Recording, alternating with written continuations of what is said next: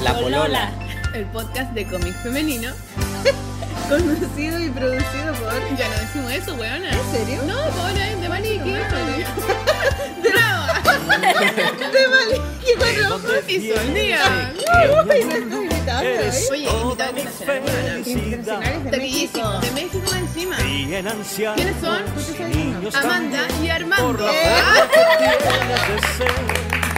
No, pero es Amanda, jamás. Mijangos y Armando Fonseca. Armando Fonseca. Sí, Amanda y Armando. que es una buena- Mijangos es difícil hablar. Yo sabía que era como mi Oye, bienvenido. Muchas gracias. Un aplauso. Desde México. Desde México. ¿Cuándo llegaron a Chile, chiquillos? El 3 de junio. ¿no? ¿El 3 de junio? Hace de poquito. ¿Y hasta cuándo se Hace- quedan? Eh, nos quedamos en Santiago hasta el 25 de junio. Luego nos vamos Ah, hasta ahora hasta- poquito. Ya.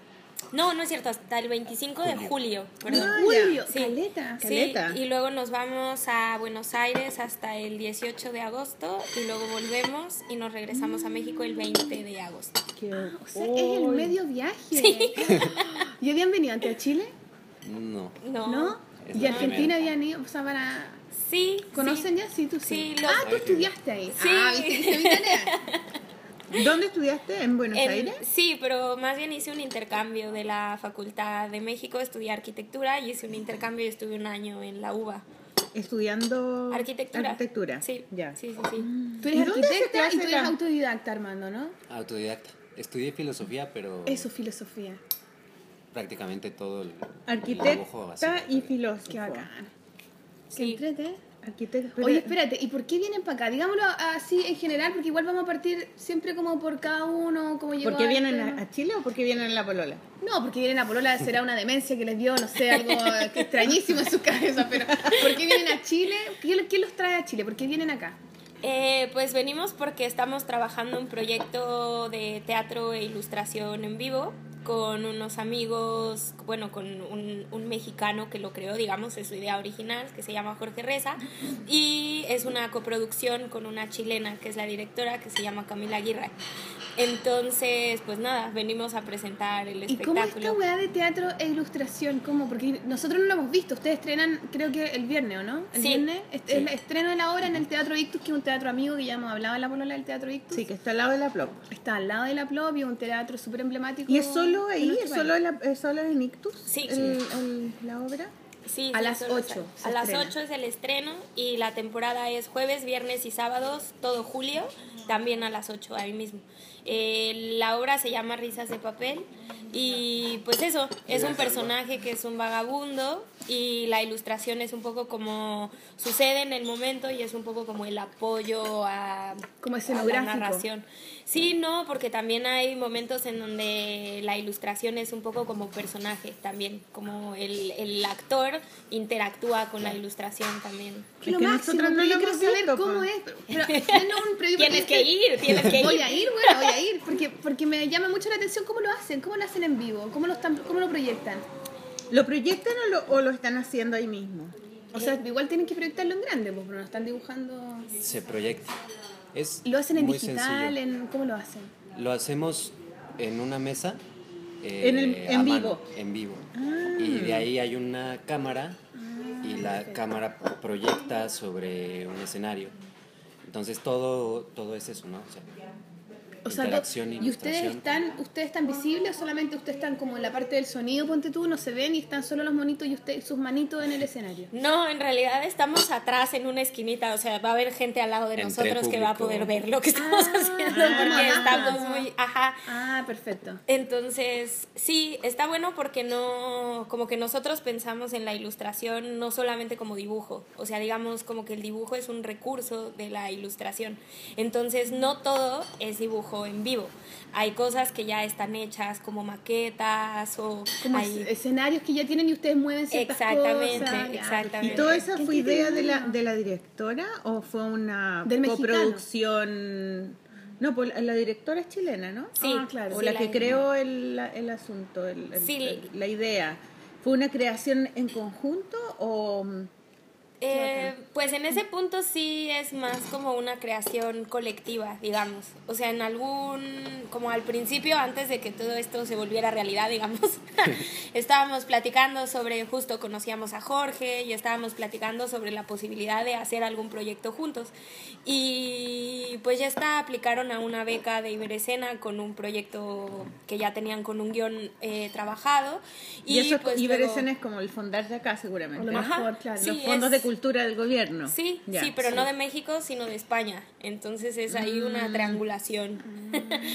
y este, y pues ya, entonces como que empezamos a platicar como de las posibilidades, cómo podíamos como desarrollarlo, si estaba bueno que fuera en vivo, si nosotros ya lo hacíamos por aparte y ellos solamente como que proyectaban un poco como video, ¿ok? ¿Y, y él pues tenía, a y, él, y él inventó esa historia especialmente para este montaje o, o él es dramaturgo y hace historias que se hacen siempre en teatro, no sé. No, es que no Eh, conozco el trabajo. Sí, él tiene ya varios, o sea, varios otros montajes, eh, pero este específicamente lo desarrolló para este proyecto, digamos. O sea, no es una adaptación de algo que ya tenía, sino es un montaje específico. Sí. Y el tema es de qué, por ejemplo, Ah, de, sí, de ¿de qué qué se, se trata trata, como de amor, de, de, de qué. Este, pues yo veo como... Sin si ser toda la spoiler. o- digamos. Sí. Toda la obra como una ilustración de un montón de problemas que, que pasan en el mundo. Y como un personaje se resiste a entrar en esa dinámica todo el tiempo. Ese es un, es un vagabundo que va resistiendo a cada uno de esos momentos con, un, eh, con, con una esperanza ¿no? al final. con- Ya, buena. Un vagabundo solo, que no pertenece a nada. digamos, Como que no tiene quiere pertenecer a toda que esta hueá de renuncia ya. mundo. Sí. claro, ya, renuncia a una serie de, Como sin de nada. cosas. ¿no? ¿Y, y cómo es ese tipo de la película? ¿Cómo se llama esa película del, del cabro que, que, mm, le devuelve las tarjetas de crédito al papá? Ah, Into the Wild. Into the Wild. Sí. Y qué buena esa. ¿eh? Y se va al Alaska. Alaska a vivir Es triste igual eso. solo. Sí. Al final que muere. Oh, pues, Sol. Pero a mí me Gracias. gusta esa, ese, ese estereotipo del hombre salvaje que renuncia, Mm. que, que es un poco el vagabundo, porque hay mucho, eh, por ejemplo, cuando yo vivía en Nueva Mm. York, una, un- el personaje del que uno Perdón, se, estoy probando todos los pasteles. se, se topaba siempre en la calle era el homeless. Y que hay mucho, digamos, o sea, es- están en el, en el metro, en la calle, y tú los mirás y no son como, no es como siempre el viejito así como para la cagada, sino que a veces son gente súper joven que están ahí como por opción. Mm. Hay veces Sí, que, claro. yo creo que la mayoría, las veces lo, las personas en situación de calle, como se dice ahora, eh, deciden eso. Como que no es como porque no tengan dónde ir, porque hay como, como estos lugares donde pueden ellos pasar la noche, como que igual hay cierto, como que podrían no estar tan en la calle, ¿cachai? Yo Sí. creo que son a propósito, es como que... Sí, algunos son de familia que tienen recursos. Sí, es como que es la renuncia, es como decir, no estoy ni ahí con este mundo, no me interesa nada, lo que me puedo ofrecer, esta es mi weá, yo vivo como quiero. O algunos que les queda la cagada nomás, pues, Bueno, algunos que son enfermos mentales también, hay hartos como que con les- enfermedades. claro, que es como, es- ese es el modelo que uno imagina que es. Es un loco que no puede, Claro. un tipo que, que no bueno, tiene recursos mm, eh, propios mentales Ujú. Para poder enfrentar la sociedad y no, y no calza, ¿cachai? Pero no siempre es así. Claro. No, pues hay, hay algunos que son. De hecho, nosotros tenemos un, una- una- un personaje en situación de calle, de nuevo, que es muy famoso aquí, que lo, de, de- lo deben haber topado en, la, en Las Tarrias, en esa calle Las Tarrias. ¿Cachan ahora Las Tarrias o no? Queda muy Sí. cerca del Ictus. Sí, Sí, sí, ese es Sí. el barrio Las donde Ahí está el hay teatro. un vagabundo eh, que se llama el Divino Anticristo, que es muy famoso y siempre está y vende como, él hace como unos escritos de los nazis y se, y se viste como de señora, se pone como una pañuela en la ¿Se cabeza. pone un pañuelo? Anda Es con un que carrito. Y anda gordito. Ese, y grita Sí. weá a la gente, ¡ay, weón, no sé qué! grita. Y anda Es con un carro famosísimo. supermercado Sí. lleno de cosas. Y dicen que vende él es un poemas. arquitecto muy y él renunció y tiene una familia. Hay muchas mitologías con respecto al Divino Anticristo, pero es... Una vez que lo echaron de la calle y lo hay un hicieron como una que protesta. sí, sí, que un- pusieron un cartel como prohibido andar con carros. como un cartel específico para él, ¿cachai? Muy famoso. A propósito de, de vagabundos. sí. Sí. Y la, mm, Perdón, este es un dato freak nada que ver, pero en, la fe- en la fiesta de disfraces de la Nati Yu, Sí, pues, se ganó el indigno. que yo no fui, que fue la Sol disfrazada de su marido. Sí, estábamos súper mal, demasiado ¿De qué te vas a disfrazar? Me dice, me voy a disfrazar de Ray y Ray se va a disfrazar de mí. Hicimos un cambio de roles. Una creatividad muy corta que tuvieron. Oye, pero bueno, No Raimundo ganó. para nada más. Raimundo fue nominado a mejor disfraz porque como, que quedó como la mamá loca, porque tengo una guagua, entonces eh, Raimundo fue con, con- como vestido de mujer con una guagua, entonces era la guagua loca porque tenía cara de teletubby ese amarillo, entonces la gente pensaba que era una guagua de verdad. Dice, Oye, eh, acércate a la estufa, le decían, y en serio, ¿por qué? Ay, daba vuelta la cabeza y la gente, ¡ah! Porque salía el mono, así. era para cagarse la risa. Bueno, pero fue muy enfermo porque al final es como, weón, como tan estúpido ir disfrazado el uno del otro, weón. Estamos con problemas graves. Pero bueno. ¿Y quién ganó el concurso? El día de anticristo, po. Era una niña disfrazada. Una loca que llegó a disfrazar de un anticristo con los escritos, con el carrito, con el pañuelo, con el vestido. Todo. Sí, no, espectacular.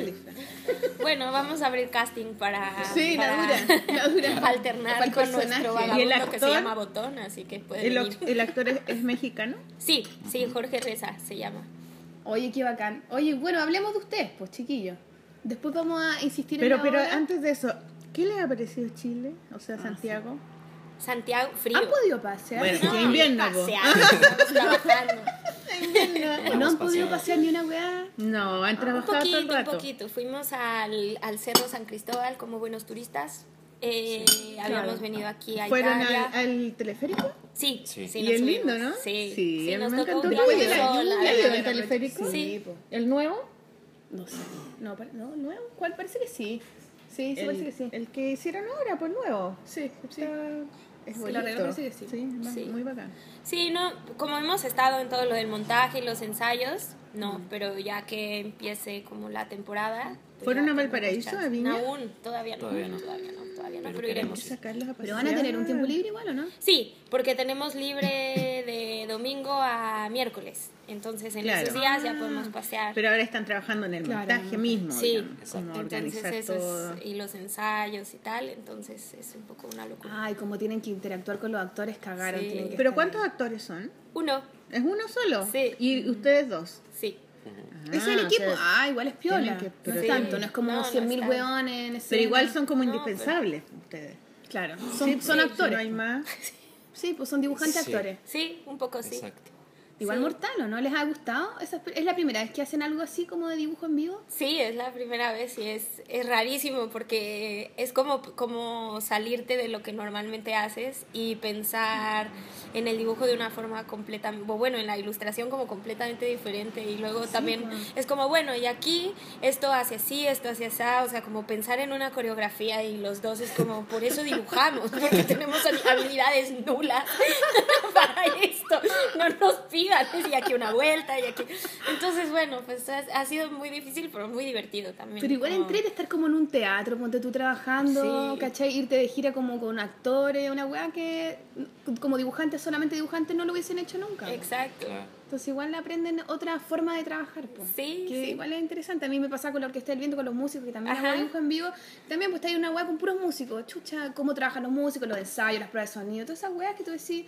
Igual, guau, lata, pero igual, o sea, como que estar ahí, la weá los ensayos. pero igual Ah, tú te metiste a caleta, hacer po. eso para puro vigilar a tu marido nomás. Eres mentirosa. No quería que se fuera solo a la gira. Puta Maliki, no me delatís, pues weón. No, mentira, mentira, galla. Para que no se fuera solo el Raya Rusia. Igual se va solo el weón ahora. Ahora está en, en La Paz. En Bolivia, sí. Sí, eh, mostró una, un video de, de una plaza y había una protesta y balazos. Ah, sí, cholitos y balazos, pues. Sí. Había balazos. Bueno, qué heavy. ¿Y era real eso? ¿Era real esos balazos? No sé. No, no vi el video. ¿Y o sea, cuándo caché- vuelve? No, ya volvió, volvió ayer. Mm, ya qué bueno. Saludos al Ray. Saludos. Salud. Y a las cholitas y a Bolivia también. Toda la... Bueno, digámosle, eh, nuestros auditores no saben qué edad tienen estos niños. No, son jóvenes, weón. Son muy jóvenes. Tú eres más chica, tú eres- asustada.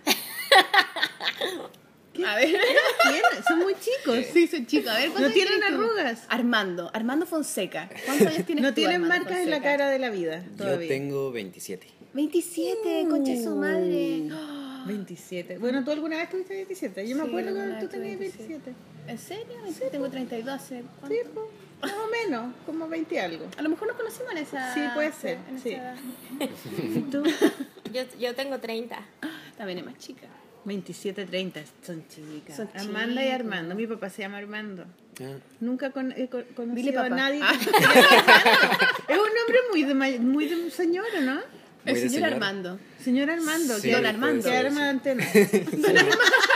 No la había pensado nunca, pero Es ¿Tú que en conoces más cogiendo. ¿Por qué te llamas? ¿Por qué te pusieron en Armando? 70. pues como de familia. ¿no? Tu- tu ab- papá, tu mi abuelo. abuelo.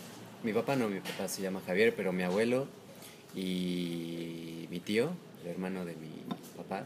Se llaman Armando. Y hay Armandos todavía. Qué bueno, yo no De- conozco de nunca generaciones. Armando, Sí, no mi es tan común acá Armando. Amanda igual sí, pero tampoco es tan tan común. Sí, ahora sí. Toda- mira, ¿Tu sobrina se llama Amanda? en el colegio de mis hijas, en todos los cursos, de, chi- desde, no sé, primero, segundo, tercero, cuarto básico, hay más de una Amanda en todos los cursos. Sí. Y bueno.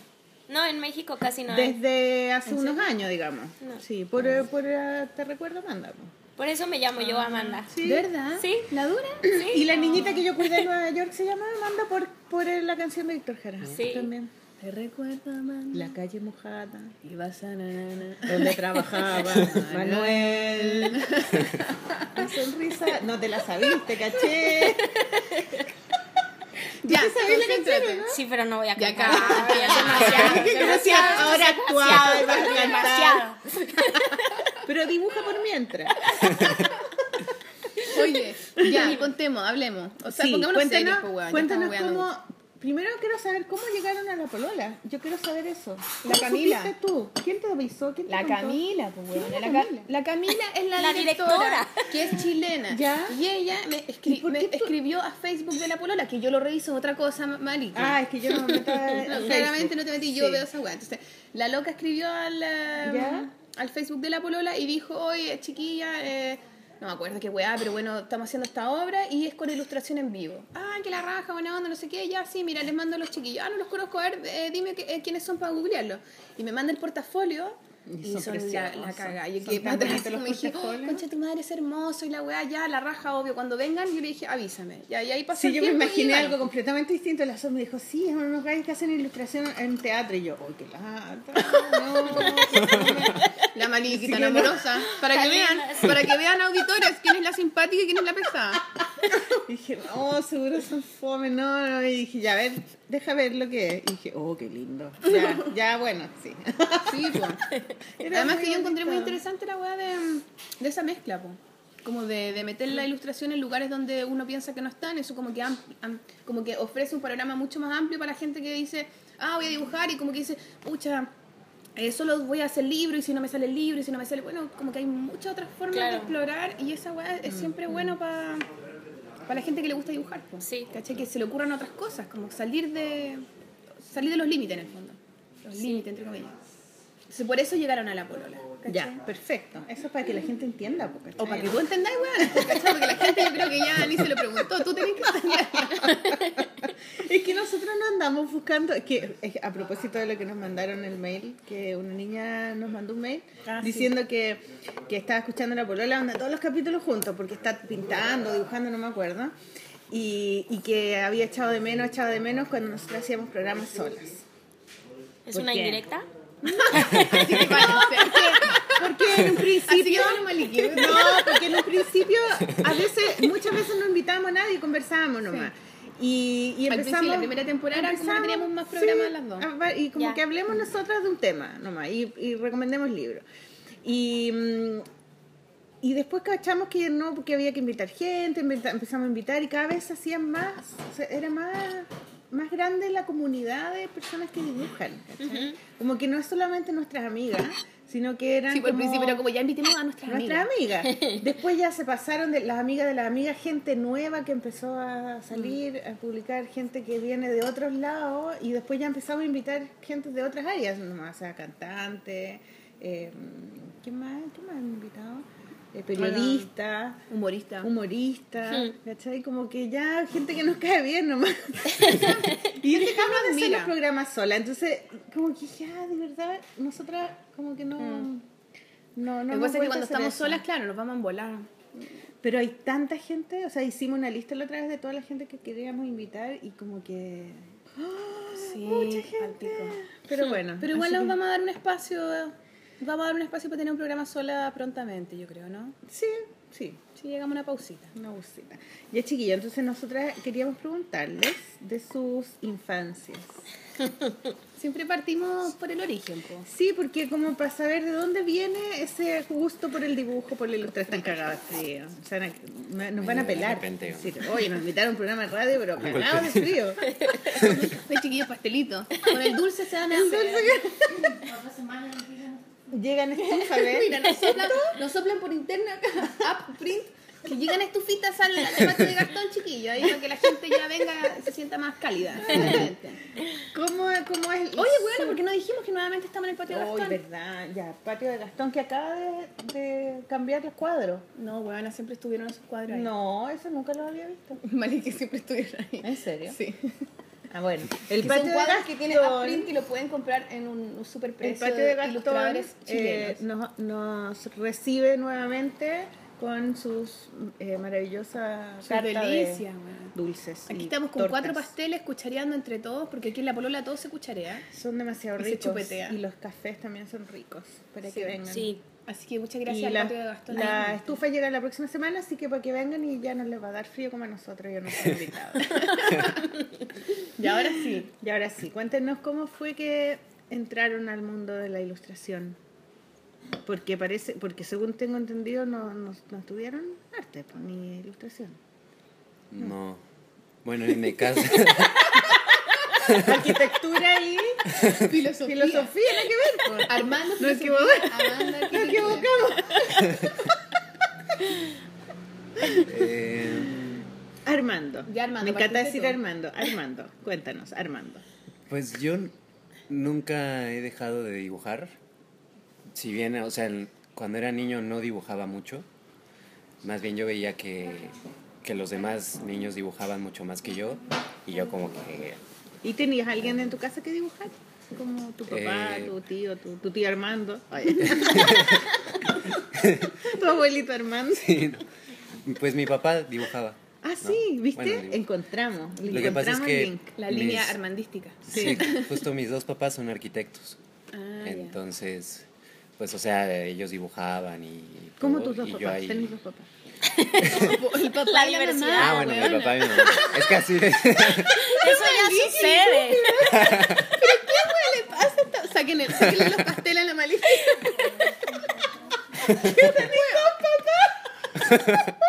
Ya, pero bueno, ahora podría ser, igual podría ser. Ay, no, claro. ¿Tú tienes dos papás? ¡Oh, qué moderno este niño!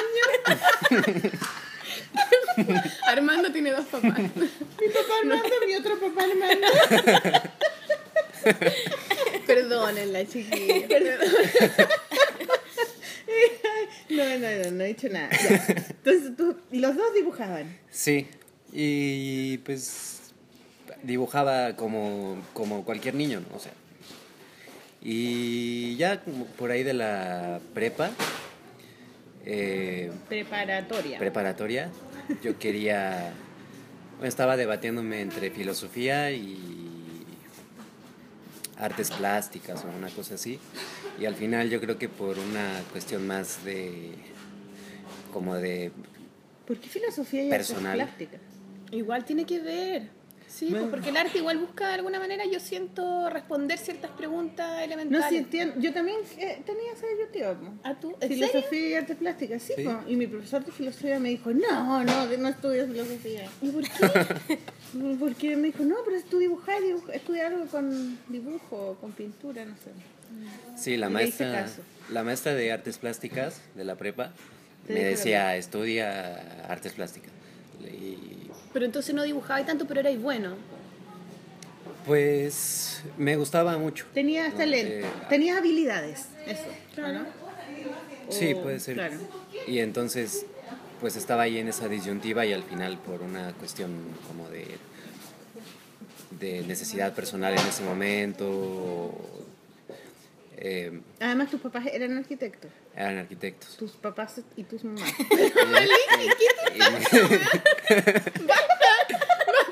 Está como justo, justo iba a decir una, una, una verdad Ya, importante. ya. Pero es que en el fondo no es muy, eh, no es muy raro que ella estudie arquitectura si el papá y la mamá son arquitectos. Estudió filosofía, weona.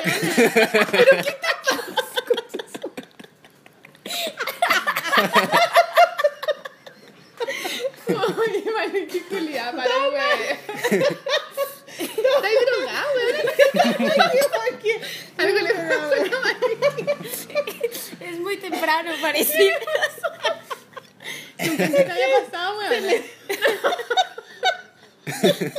Se me dio vuelta la arquitectura. Ya, perdón, bueno, volvamos.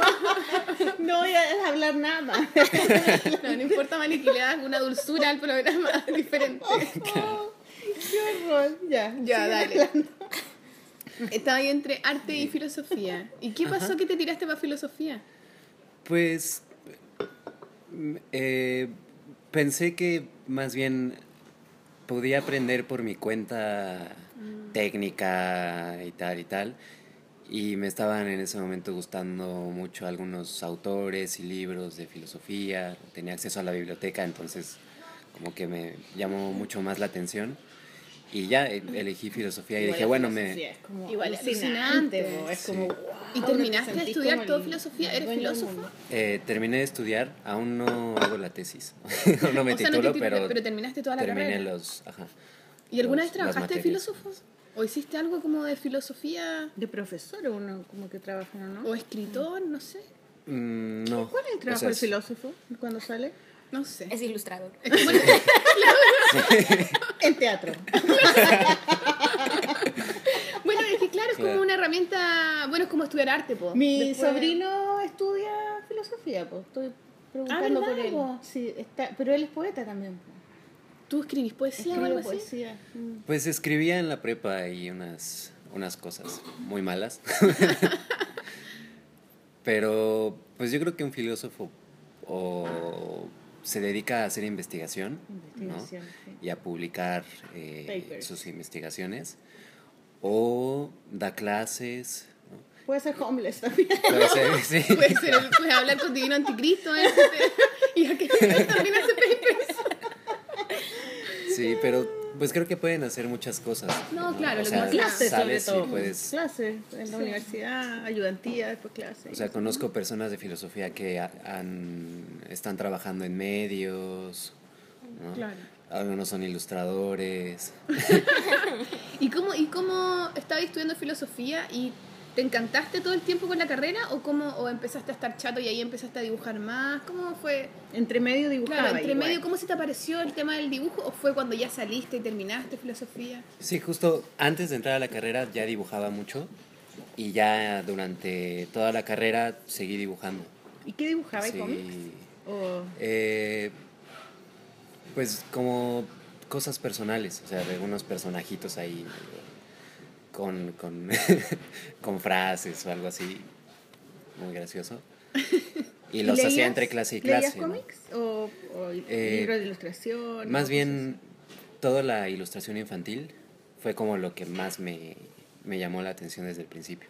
Entonces sí, eh, a la par veía cosas de ilustración y ya luego me metí a un diplomado en ilustración Ah, pero durante igual- la carrera. Ah, ya, o sea, igual ya Hacía. como que empezaste a cachar, ah, igual esto me gusta, voy a investigar un poco más de este tema. Porque en Claro. México la industria editorial es súper grande.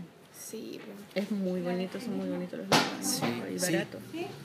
Y ahí ya en el diplomado de ilustración se me abrió como todo el campo de lo que se podía hacer en ilustración y elegí eso. Ah, y ahí terminaste la carrera por terminarla nomás, pero tú sabías que ibas a ser ilustrador. Exacto, sí, sí, ya en ese punto ya me dediqué completamente a, a la ilustración. Oye, ¿cómo sentís tú que unís la filosofía con la ilustración? Em,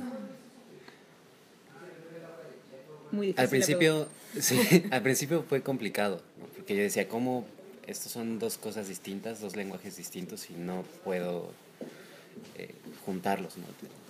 Pero más bien creo que me ha ayudado en la cuestión al acercarme a los textos desde otro lugar y a, a hacer un ejercicio de comprensión ¿no? mucho más Mucho eh, exhaustivo claro. de esos textos que voy a ilustrar después.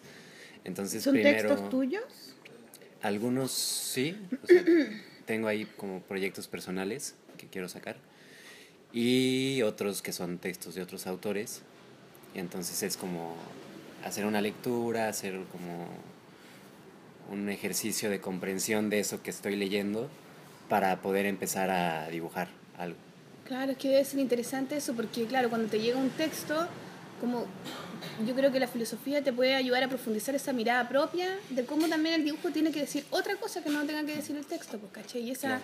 como que la filosofía, lo que- desde el- mi punto de vista, tiene esa cosa como reflexiva, como de analizar las cosas, darle vuelta. Y el dibujo también es así, pues. Ilustrar Entonces, un como que debe de ser una buena herramienta para ser ilustrador, siento yo, ser filósofo. Sí, ¿cachai? Bueno, sí puede cualquier, ser. ser filósofo. ¿Y tienes libros ilustrados de qué? ¿Por qué no los trajeron? ¿Tienen, tienen, ilustra- ¿tienen libros, ¿Tienes libros Este, publicados? sí, ¿Y de qué son? De- pues son infantiles. Ya. ¿Infantiles de para muy chicos o...? Hay uno que es para muy chico, que se llama Antes, mucho antes, que es un, una historia que escribió Antonio Ramos Revillas, es un escritor también joven eh, de Monterrey. Y ese texto trata un poco sobre la maternidad y sobre qué relación puede tener una madre, no eh, con su hijo ya que nació, sino antes, o sea, Ah, adentro de ella.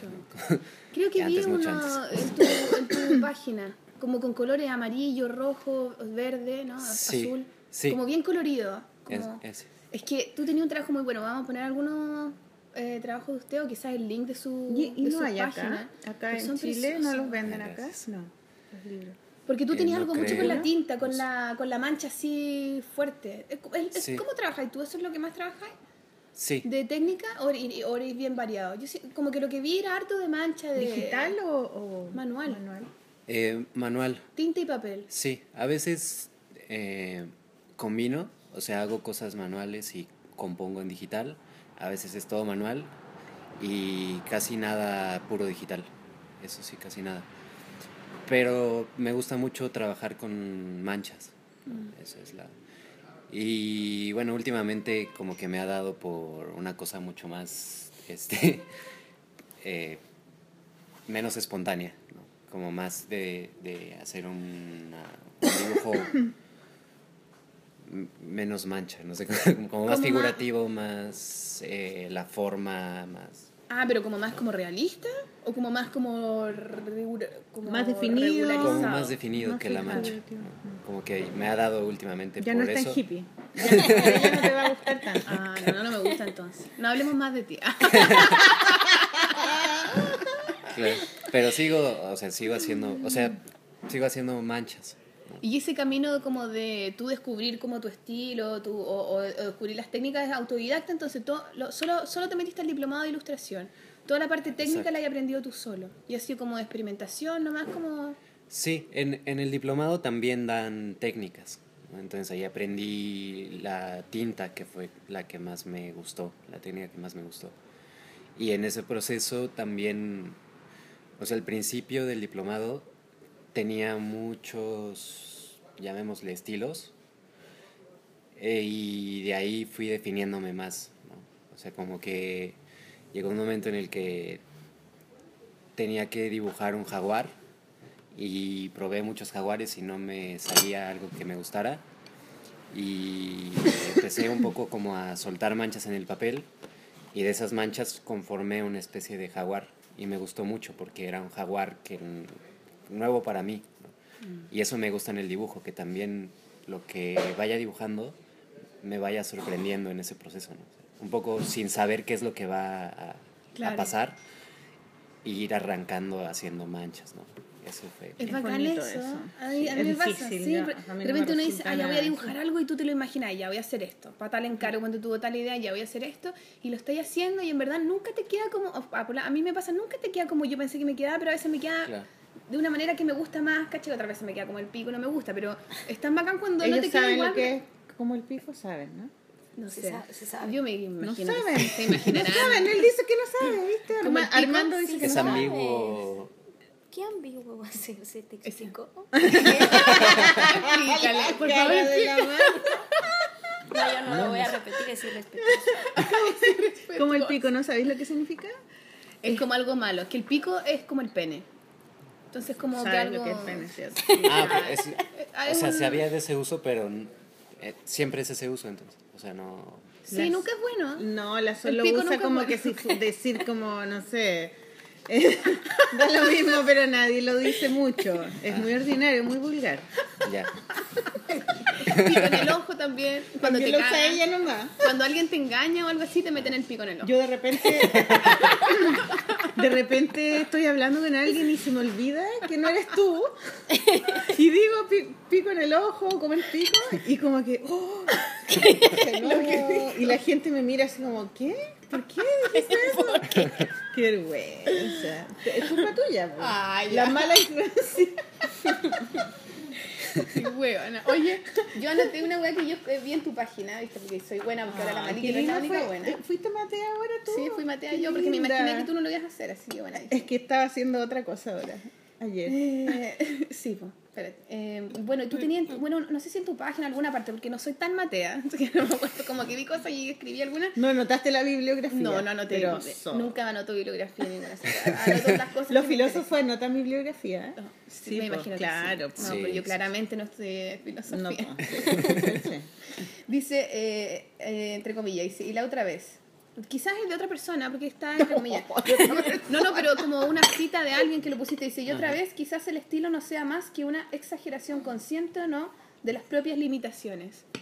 ¿Cachai? Porque siento yo que los dibujantes siempre hablan como de encontrar el estilo y, y como que uno siempre se preocupa de cómo hacer de tu dibujo algo propio, ¿cachai? Diferenciarte del resto, etcétera, etcétera. Entonces me, me gustó mucho esa idea como de, de que les, como que uno pareciera buscar afuera el estilo, ¿cachai? Cuando en Ujú. verdad es una limitación, como hablar como de una, de una falencia y esa falencia es tu estilo más que una virtud, ¿cachai? Porque uno cree que Claro. el estilo es como una algo que solo tú puedes hacer lo mejor posible. A lo mejor hay que mirarse más en las falencias para descubrir esa mirada. Como eso lo Ese- escribiste tú, lo sacaste de sí. alguna parte. Eh, no, no, creo que es un tweet. Es un tweet, pero lo que sí. lo hiciste tú, sí, porque lo encontré muy bacán. sí.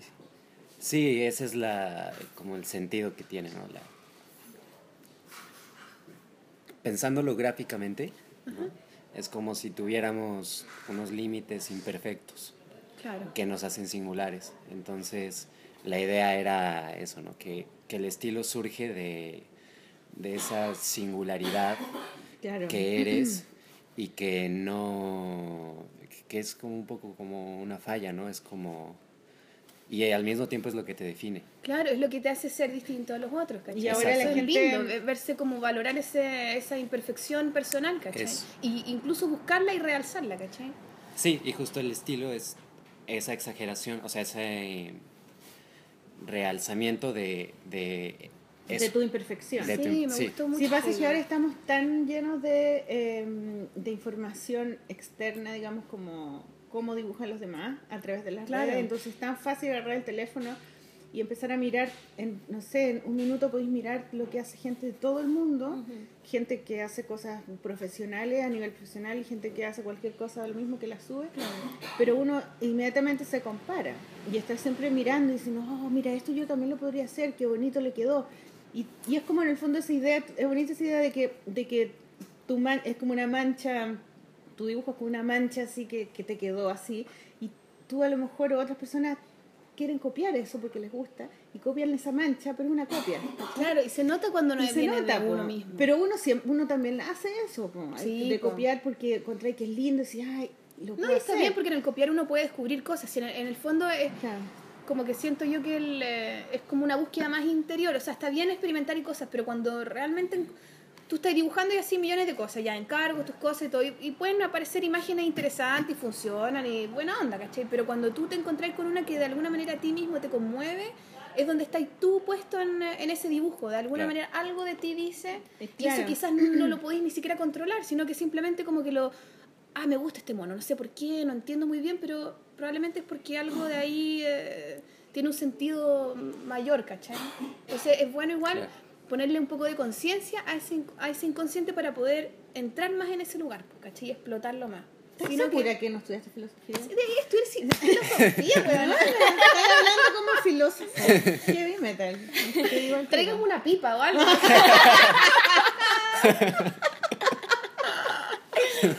es que me Muy gustó, bonito, me quedé sí, pensando bonito, y la noche en esa weá, porque tú Sí. también hablas harto del estilo. También tengo cosas escritas de ti. Es que el Mira, estilo es algo súper heavy. Cáchate, mira que estudié, es que me, me quiero creer la muerte. Qué bonito tu cuaderno. Es que sí, me lo, por- eso me lo me lo Hermoso. tú, entonces está como con una energía especial este cuaderno.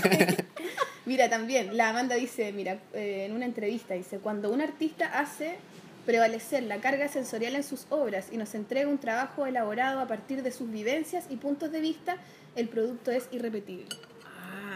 Sí, pues. Eso lo dijiste tú, Gaya. ¿Te acordás, no? No, ¿qué? Pero está muy bueno, pero es cierto, ¿cachai? sí. Como de- en el fondo trabajar desde uno, ¿cachai? Sí. Sí, sí. De- Y eso desde hace tu- que las Desde cosas tu experiencia, desde, desde tus vivencias. Exactamente. Y también habla de desarrollar un punto de, ¿De vista. verdad tú lo dijiste eso? ¿O no? No, Yo yo, lo creo vi, que yo debe vi. ser ahí alguna pa- para, paráfrasis o algo así. También no, yo di- no dije tú, tú también dices que más allá de la técnica, a ti te dijo, weón, desarrollar no lo un punto de vista propio. Sí, sí, eso Dice, sí. no el cómo se ven, sino cómo dicen. Sí, Como que tú te sí. enfocáis mucho en, en comunicar cosas. Sí, sí, sí, sí. Sí, yo creo que es importante más que preguntarte cuando, para mí, ¿no? Cuando vas a acercarte a un trabajo, tienes que dibujar una rana. Más que pensar cómo se ve una rana, preguntarte qué es una rana. Claro. ¿no? O sea, sí, bueno, es un animal, es un anfibio, ta, ta, ta. Pero ¿Qué como... características sí, claro, o sea, como salta, intentar no, claro. reducirlo a, a cosas que definitivamente no puedan ser algo que no sea una rana. Y tal vez en eso encontrar como tu manera de dibujarla y apropiarte de esas cosas que parecen como, como muy comunes, ¿no?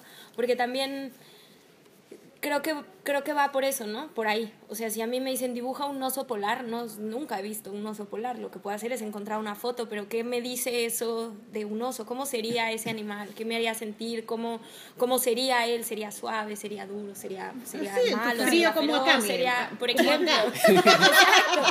Como la patita fría. Ya van a llegar la estufa, chingada.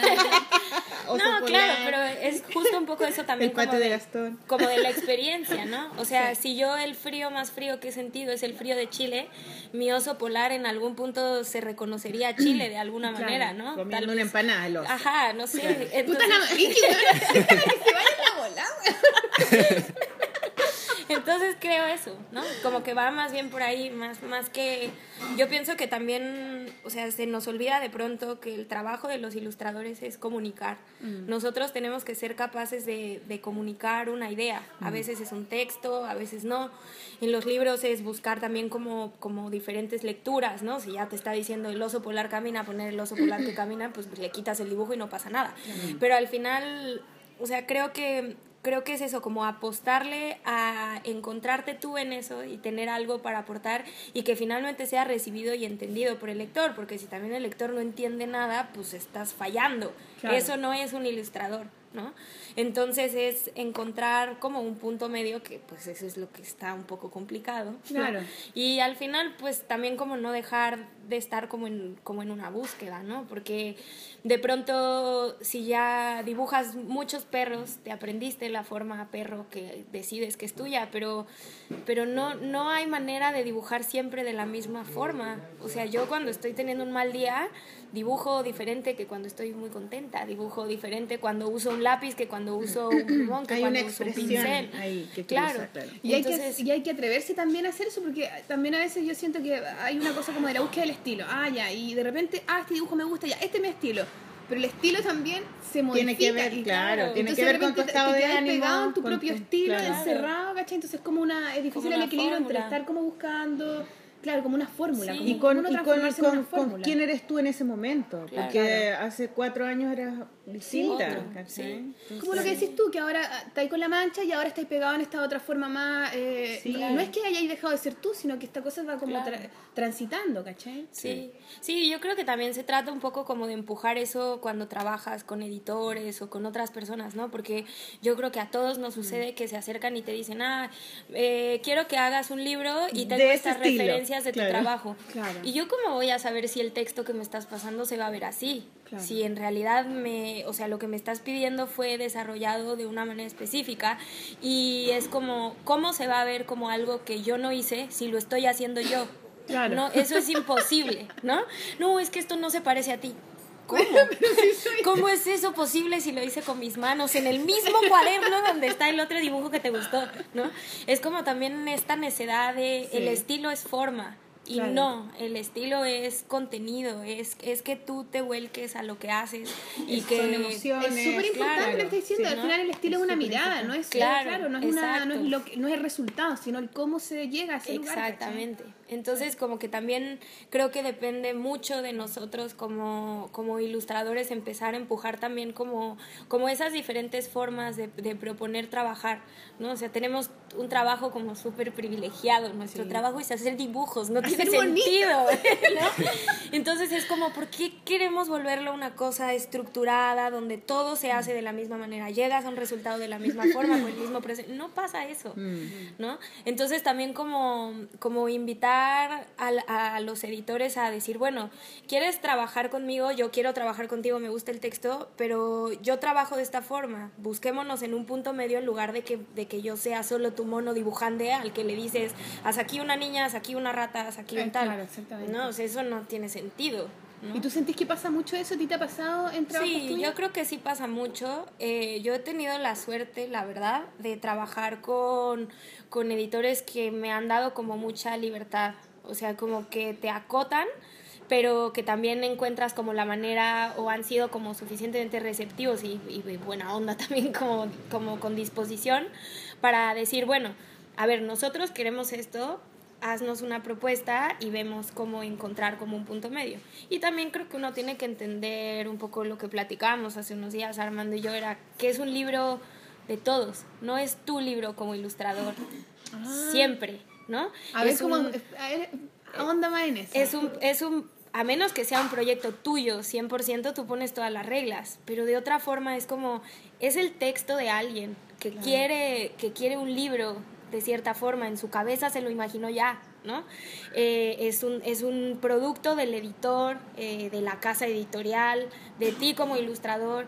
Entonces, como también empezar a entender los libros no como una cosa como de jerarquías, de quién manda más, qué es más sí. importante, qué tal, sino es un trabajo colectivo y todos tenemos que estar satisfechos. Eso es súper Sí. bueno, porque a veces uno como que, ay no, que Y yo, horizontal, yo quiero, bla, bla, bla. Claro, Claro, claro. O sea, Proponen claro, una cosa horizontal o circular, Claro, ¿cachai? Que claro. en el fondo de entender como equipo un producto Claro. final, ¿cachai? Y, y no pensarlo como una cosa que, que está compuesta de partes, sino como, como, un, Como un todo, al que si le sacas una cosa ya está todo raro.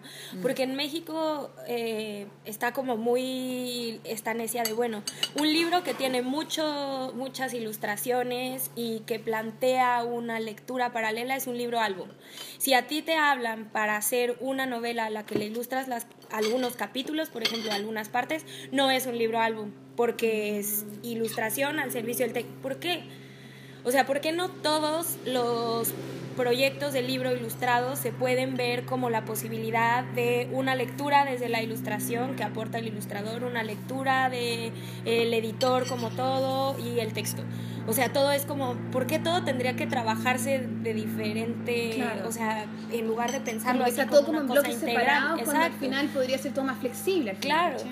Y que al final es eso, ¿no? O sea, si yo a un libro ilustrado le puedo sacar la ilustración, es que no la necesitaba. Entonces busquemos la manera en la que todo embone... O sea, todo tenga un aporte, todo sea Pues un sí, aporte, claro. si no- Porque si no estáis trabajando como, ¿para qué me, eso, ¿para qué me invitáis? Si no? Claro, sí, ¿no? Y pasa, creo, mucho eso también, ¿no? Que de pronto es como, ah, y aquí queremos que dibujes tal, tal, tal, tal, tal.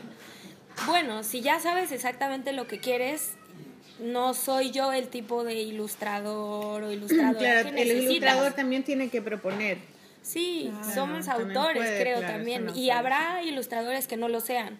Pero sí, pero igual hay no- otro, hay como tipos de, tra- de, de traba- para trabajar los, ilustro- los ilustradores, por ejemplo, que trabajan más para publicidad, ellos funcionan como, como por para, encargos más mm, específicos, claro. ¿cachai? O para hacer, no sé, libros de estudio de los colegios. Claro. Sí. Ministerio Sí, de Educación y qué sé yo. ¿no? Pero al final yo creo que es eso, ¿no? Como ir entendiendo, en lugar El de querer que alguien haga todo, ¿no? O sea, ah, bueno, eres ilustrador, bueno, cópiame este. No, ¿qué- ¿de Mm. qué hablas? No, yo no quiero hacer eso, ¿no? No es como, como lo que me interesa trabajar. Entonces, pues, ¿no? O sea, como encontrar puntos medios, creo.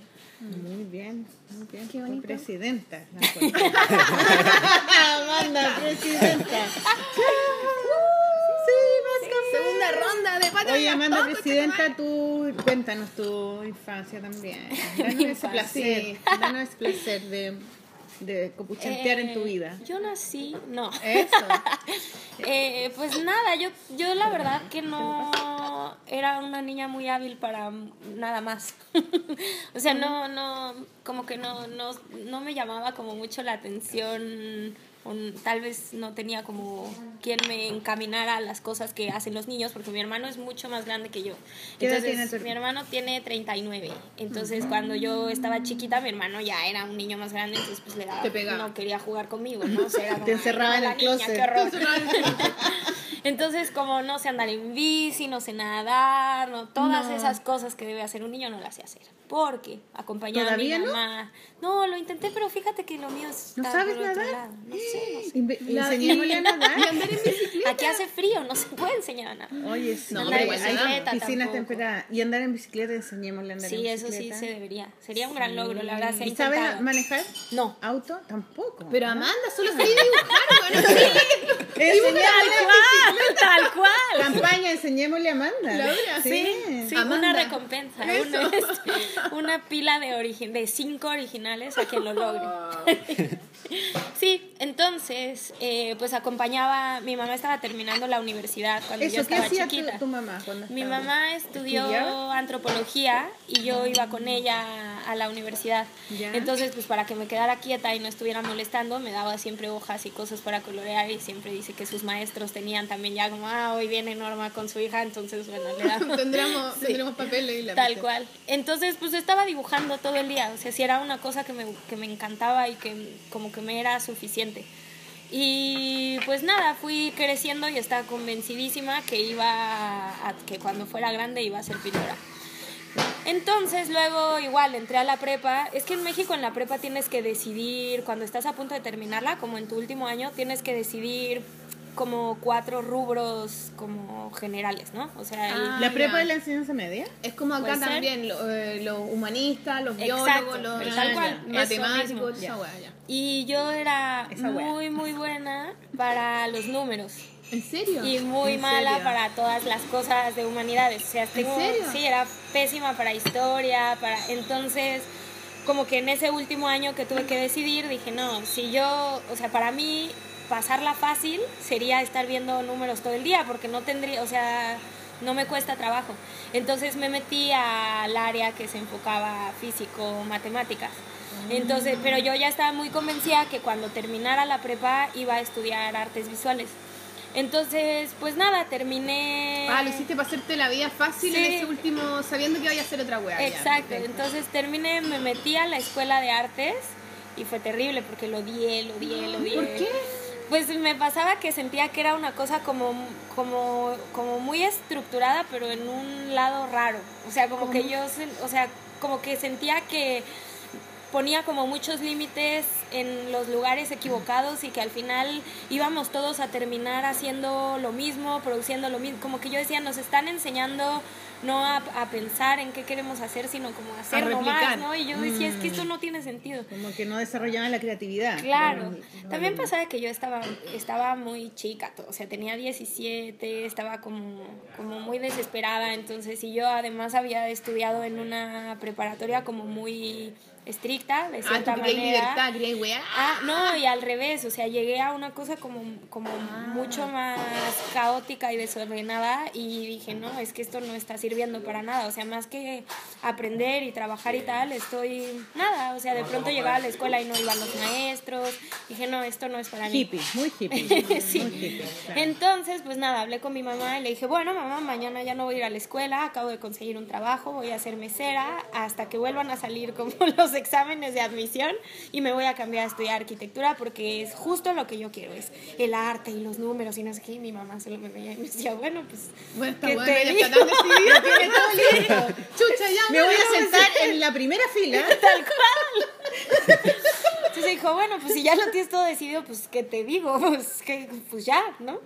Entonces pasó, eh, fui, fui mesera un rato, terminé, empecé a, entré otra vez a la carrera, entré a arquitectura y tampoco me gustó, fue terrible, ¿Y por terrible. qué no te gustó? Porque justo era todo lo que yo no me había imaginado. Lo más complejo que vi era una suma, o sea, no había números en lo absoluto. Pero, ¿y, y no, ¿y no se te ocurre estudiar ingeniería o algo así? Como Claro, que le, gustan los números? claro. Es que Y- arquitectura pareciera ser la mezcla perfecta entre Exacto. números y Sí, dibujo, mucha po. gente no se, no se atreve a estudiar arquitectura Sí. porque las Por la- matemáticas por son súper difíciles. Pero no, era, no, no pasaba eso. Y en la parte como muy creativa y libre, según yo, que no sé de dónde saqué que era así, además, porque eso me lo inventé, eh, pues era más bien algo súper estructurado, porque pues, que, si pues es un edificio, no se puede caer. O sea, sí, o sea, no puedes hacer lo que quieras, así, no. Entonces dije, no, bueno, pero ya, o sea, tengo que como enfocarme y pensar y decidir y algo tiene que, o sea, si son dos cosas que me gustan tanto, algo tiene que aparecer que en algún momento me guste. Entonces, conforme fue como avanzando la carrera, eh, también como que tuve la suerte de tener maestros increíbles de pronto y que iban enfocando como la parte de arquitectura más hacia como lo social, el trabajo con comunidades, la gestión de proyectos. Y entonces ahí dije, no, pues sí, sí, me, me encanta esto. Ahí no me te saliste encanta". entonces, te quedaste ahí. Me quedé ahí, terminé arquitectura, terminé mi tesis y todo, y al final, este...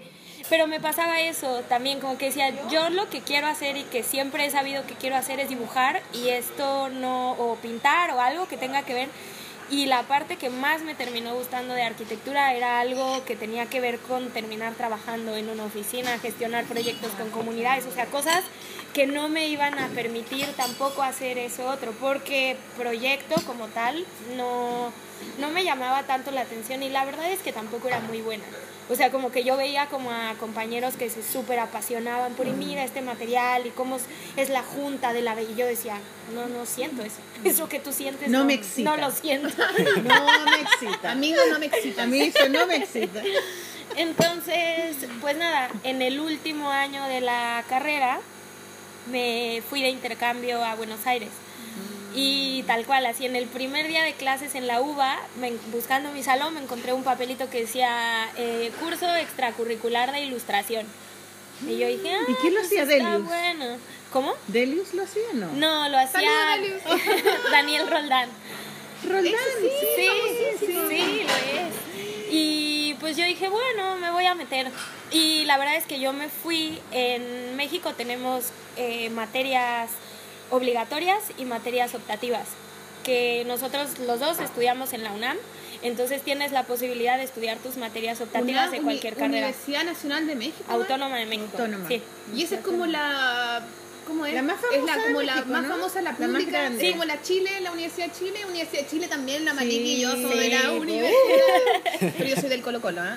En la UNAM es donde hay cupo y la gente es- espera eh, Sí, días enteros los exámenes, para sí. poder ap- aplicar Sí. porque hay cupos gratis, ¿no? Algo Sí, así, ¿no? sí, sí, sí. Y este, y pues ya, entonces yo me fui haciendo solo una materia obligatoria que era taller de arquitectura y tenía que cubrir seis créditos, seis o siete, no me acuerdo, de materias optativas.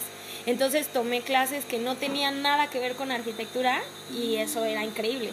Entonces pues ya me metí a este taller con Daniel y eso me abrió todas las posibilidades del mundo porque yo nunca, creo que nunca me había preguntado quién hacía los, Los dibujos de, los- libros. O sea, para mí era como bueno, alguien los hace, un diseñador, un algo que no soy yo, que nunca voy a ser yo, que no se puede, o sea, eso no existía en mi cabeza.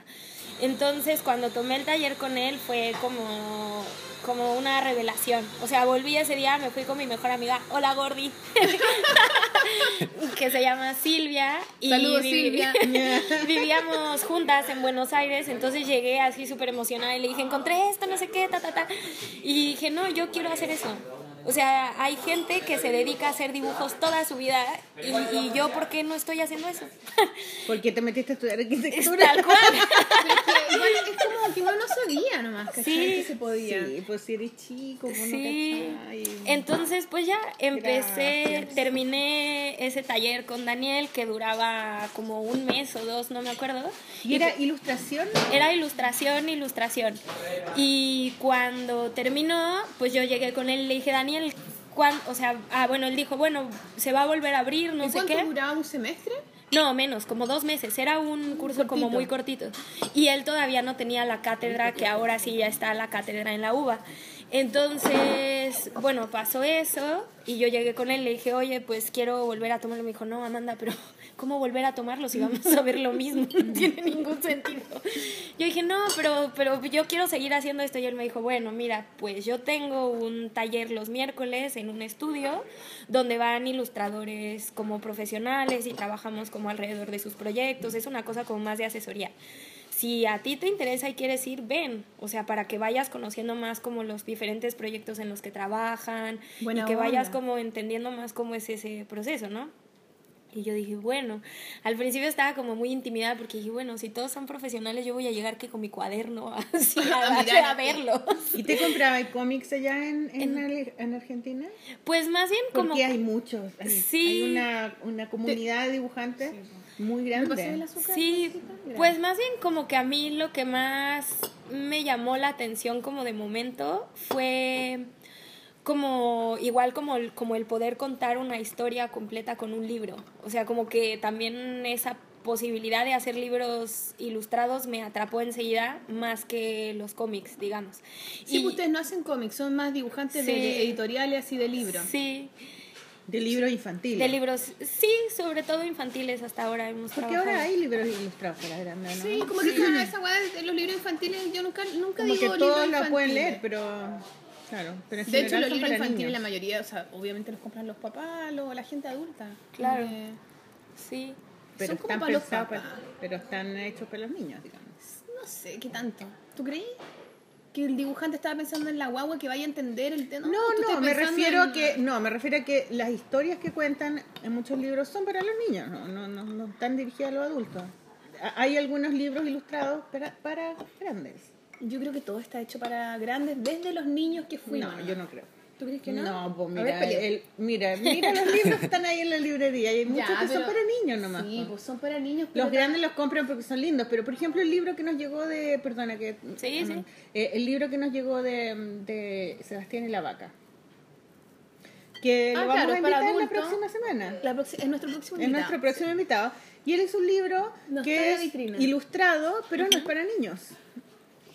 Es una novela. Ahí está, ese. Es una novela. El que está al lado de Allende, abajo.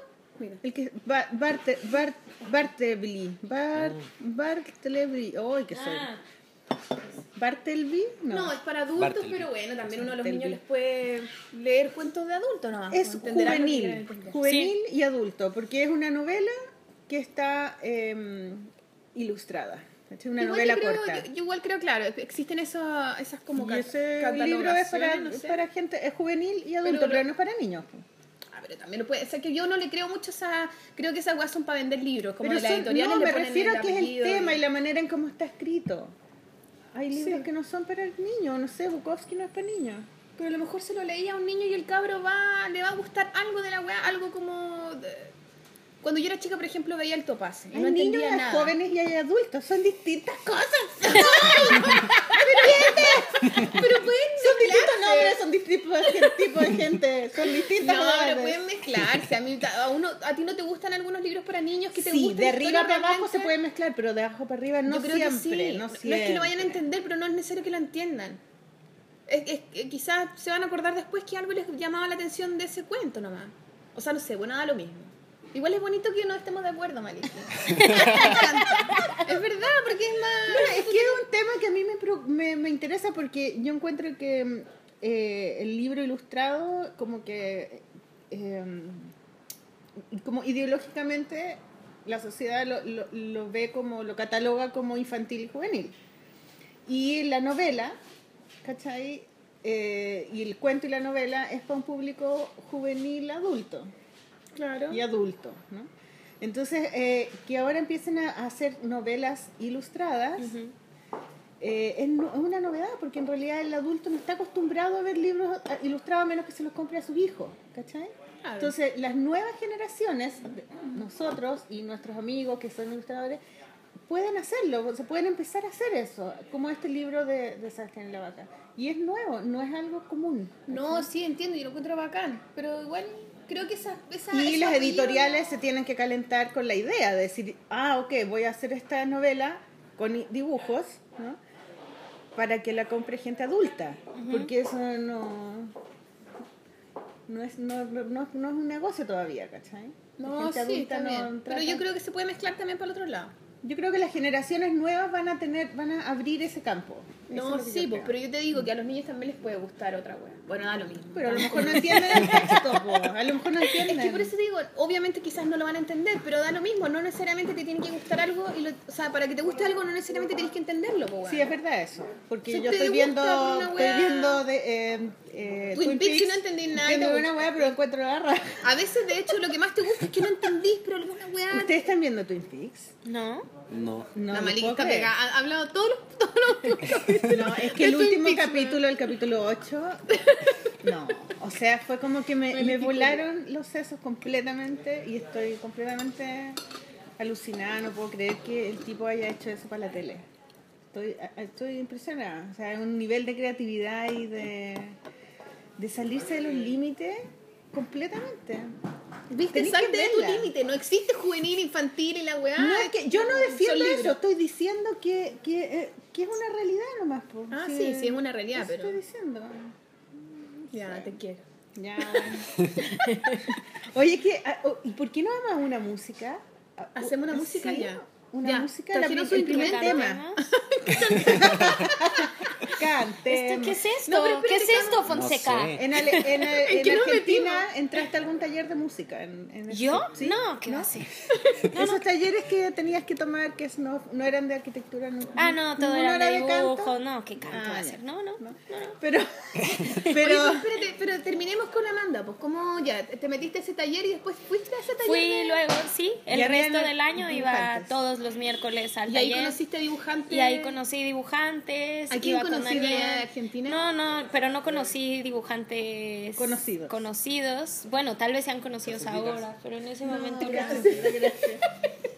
Y trabajaba con Daniel. No. Las patitas heladas. Eh, más bien para, o sea, yo iba con Daniel y más bien trabajaba mucho, llevaba como un diario de dibujo. Entonces trabajaba mucho con que lo que yo dibujaba fuera como también empezar a ser como más claro para otras personas, porque él me decía, esto es, esto es bonito, y, pero yo no entiendo. O sea, más allá de ver un personaje en un, al, en un escenario tal, no, no me cuenta toda la historia que yo sé que tú le estás poniendo. Entonces era como un proceso más bien de yo ser capaz de comunicar algo con mis dibujos. Y bueno pues ya, se acabó mi año en Buenos Aires, regresé a México y otra vez sentí a mi mamá y le dije, mamá. Pobre tu mamá, weón. Pobre- Decían, ya siéntate, concha tu madre, ¿qué me va a decir esta huevona? Entonces pues ya dije, bueno mamá, encontré un diplomado en ilustración, en- bueno, le conté todo lo que había pasado allá, no sé qué, eh, encontré un diplomado en ilustración acá, que empieza en dos meses, hay como un proceso de selección y ¿Que el tal. mismo que tomaste tú? No. No. No. No, no. No, fue Son otro, distintos, sí. En ese momento eran los únicos dos que había. Ahora ya hay como una oferta más grande, justo Abril Castillo. Hola Abril. Saludos, Abril. Abril, te queremos, Abril. Ven a Chile de nuevo. Te Sí, queremos mucho. Abril Castillo, Santiago Solís, eh, Mm. Juan Palomino y Jesús Cisneros. Ahora están dando uno increíble también en, en la UNAM. Pero bueno, en ese momento no, no había como mucha oferta. Entonces pues yo regresé y dije, bueno, si me aceptan, regresé y, entré a trabajar a un despacho de arquitectura como dibujante. Entonces dije, bueno, si me aceptan, voy a dejar ya arquitectura por completo y me voy a enfocar a hacer ilustración. Y si no me aceptan, voy a dejar de inventar y voy a seguir lo que Voy a ir a buscar a mi mamá y la voy a sentar y le voy a decir, mamá, cuestión. y voy a hacer lo que me gusta de arquitectura. O sea, como que según yo ya Mm. tenía muy claras las soluciones. Y ya afortunadamente me aceptaron porque si no, no sé qué hubiera hecho. Terminé el diplomado Qué en bueno, ilustración. sí, que tenía ordenada buena. sí, como que no hay espacio, de idea no clara. hay ya, pa, espacio pa, pa. para el fracaso. Claro. Yo no fracaso. Yo no. Por alguna parte voy a ser feliz. Pero es bacán, presidenta. Es presidenta, Amanda es Es presidenta. necesario porque de repente estáis volando por los aires. Sí, no, la se, se frustra, no, ¿por qué? sé No me hacer. quieren, soy lo peor. Y ella así, bueno, si no me resulta hago esta otra cosa y lo hago de la mejor manera que puedo. Qué Genial, ¿no? Y pues ya afortunadamente quedé. Te aceptaron. Y ya, no he hecho nada que no sea ilustración desde entonces. Qué bacán, weón. Qué genial, qué genial, genial. Bien Sí. chiquillo. Te felicito. Sí, gracias. Los felicitamos. A la, a la hermana también, felicítalo. Oye, este, fel- los felicito, los Ah, qué felicito. bueno. Yo voy a ir a México en octubre. Ven, ven, quédate A en la la, casa. a la, ¿cómo se llama? Feria del libro Phil del, Ah. del Zócalo. Ahí. Ah. ¿Cómo es? A las- Eh, a la Feria del Libro del Zócalo. Zócalo. Ajá, Sí. es que nunca no la conozco. Siempre conoce, conoce acá la de Guadalajara, Guadalajara. que es como guau, la media Sí, feria. claro. Pero es la feria del Zócalo. Sí. Es grande también. Bueno, es que Sí, todo México todo es grande. grande en México. Sí. Oye, pero es Sí, raro que no haya habido tanta más ofertas en México tienen en el fondo cultura, tantos libros que hacen y como que no había tanto diplomado. No, no Sí, qué había. raro mundo- porque el mundo ahora en Chile, no en Santiago, hay- a- a- están apareciendo los diplomados de ilustración, Sí. así como pum, pum, pum. Pero en Chile la industria es de este porte. Sí, po. Como que saca un libro y lo compran. Pero hay mucha demanda, hay mucha gente que quiere estudiar Que quiere, el diplomado sí. de animación. Además, el diplomado es una, es una instancia súper entretenida porque los alumnos son grandes ya. Claro, entonces y ya, ya y tienen distintas eh, distintas profesiones, entonces tienen Mm. eh, una vida más rica, tienen experiencias. Tienen más No es herramientas, como el alumno que salió del colegio y que no sabe qué hacer y que quiere Sí. carretear, no. Es una persona que tiene súper claro que quiere hacer un cambio y son esforzados. es un Sí. súper buen...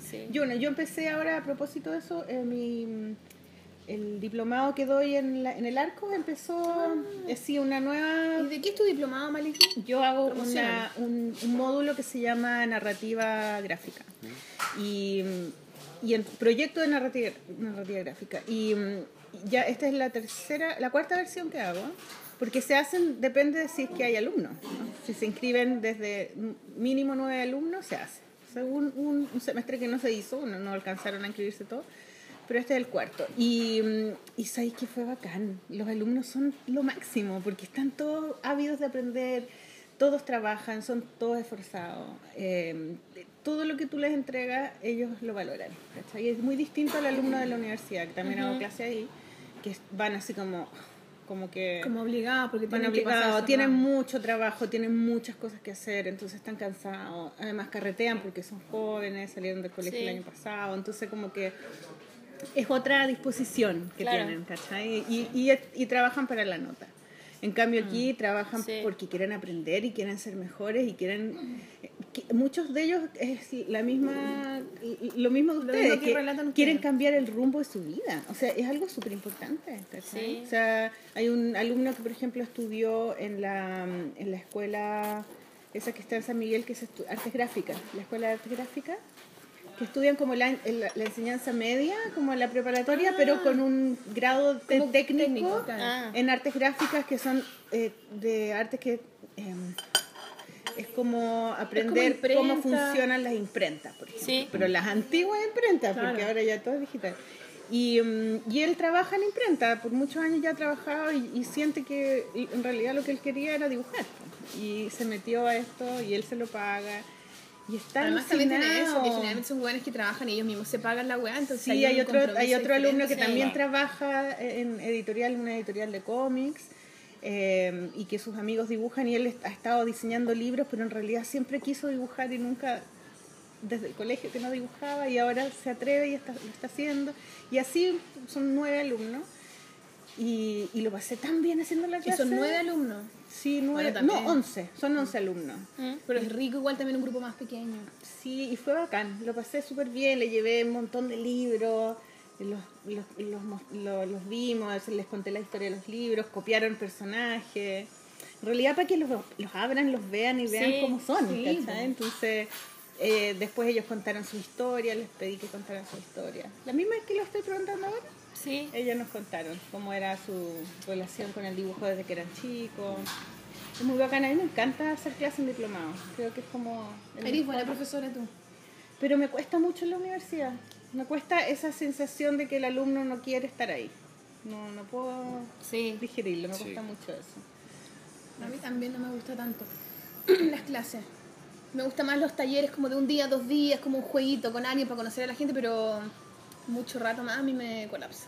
Como Sí, que siento que tengo que estar inventando algo. Estábamos haciendo, por Como ejemplo, una, estábamos haciendo un- un- la portada de un libro que es El Examen.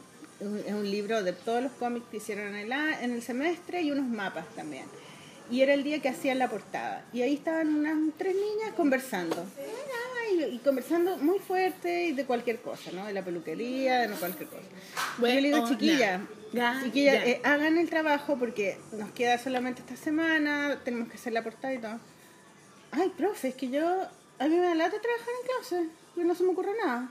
¿Cómo, cómo me responde eso? yo, vale, pero es que estamos acá para trabajar, entonces estamos todos haciendo, tú haz, no sé, seis ideas de portada y me las muestra y discutimos cuáles son las mejores. Es que aquí en clase no se me ocurre nada a mí, así que no, pues, no, no puedo trabajar. Y seguían conversando. Entonces, esa Les actitud pico, que claro. les importa un pico y la encuentro una falta de respeto y me da rabia y se me nota la rabia a mí. No te creo, weona. Te rabia, así como que las miro así y vuelvo. Les voy a volver a decir, tienen que trabajar, tienen que hacerse... No me importa que no se les ocurra nada. Tienen que trabajar, tienen ¿Pero por qué te clase. da rabia? ¿Porque no te pescan? Me da rabia porque, porque son como así, como... Como barzúa. Sí, como que... Como... Porque ahí podríais decir, bueno, es la weá que queráis, me importa un pico. Eso es lo que debería hacer, claro. Pero no, pero me da rabia. Y, ahí, y, el, y el resto del curso está trabajando y todos hicieron sus portadas y qué sé yo. Pero eso es lo que me nunca, jamás ha ocurrido en un diplomado o en mis talleres. Nunca he tenido ese grupo de alumnas así como que son Altanera. sí. altaneras. Me carga eso. Y además que imagínate la cantidad de gente que podría estar en su lugar disfrutando, eh, aprovechando esa oportunidad Claro. y ellas así como que les da lo mismo, ¿cachai? Así que bueno, si están escuchando chiquillas, Váyanse a la mierda. no, no sé, pero tomen conciencia, tomen conciencia, ¿no? Tomen conciencia. Ya Sí. vámonos. Para que tomen conciencia, vámonos con música. Con música. Hagamos una pausa. Música, chiquillo. ¿Qué ¿pensaron? trajeron? Sí, pensamos. Justo queremos. Es que todo fue. Igual hay que decir que todo fue improvisado ahora. Pero vamos como a cantar. un plan, vamos ahora a no le dijiste a tu cantar. mamá, voy a ir a la polonia. ¿Qué hago? ¿Qué digo? Mamá. No, no te estés burlando de mí, por favor, te lo pido. con mucho cariño, con mucho cariño. No, queremos se llama tu invitar- mamá? Mi mamá se llama Norma. Norma, Saludos Norma. Norma, saludos. Mamá Norma. Mamá no. Así le digo yo, mamá no. En fin.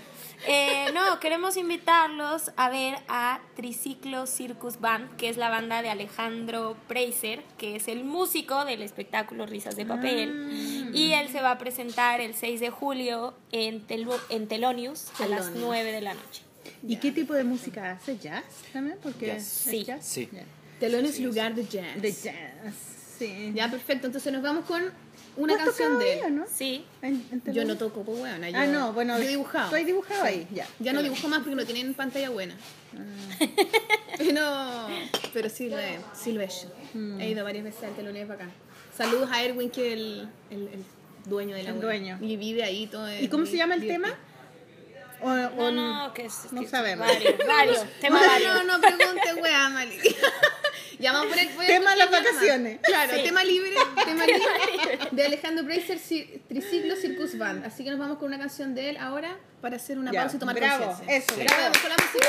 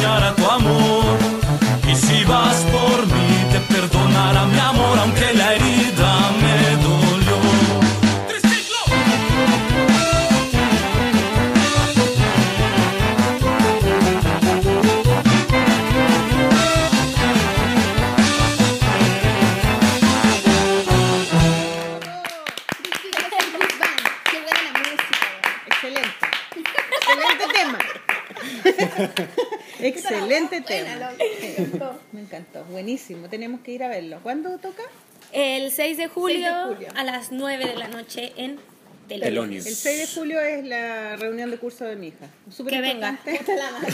Bueno, pero en la noche, tu weón, ¿a qué hora es la reunión de tu hija? No, pero no puedo. reunión- De hecho, no puedo ir el viernes.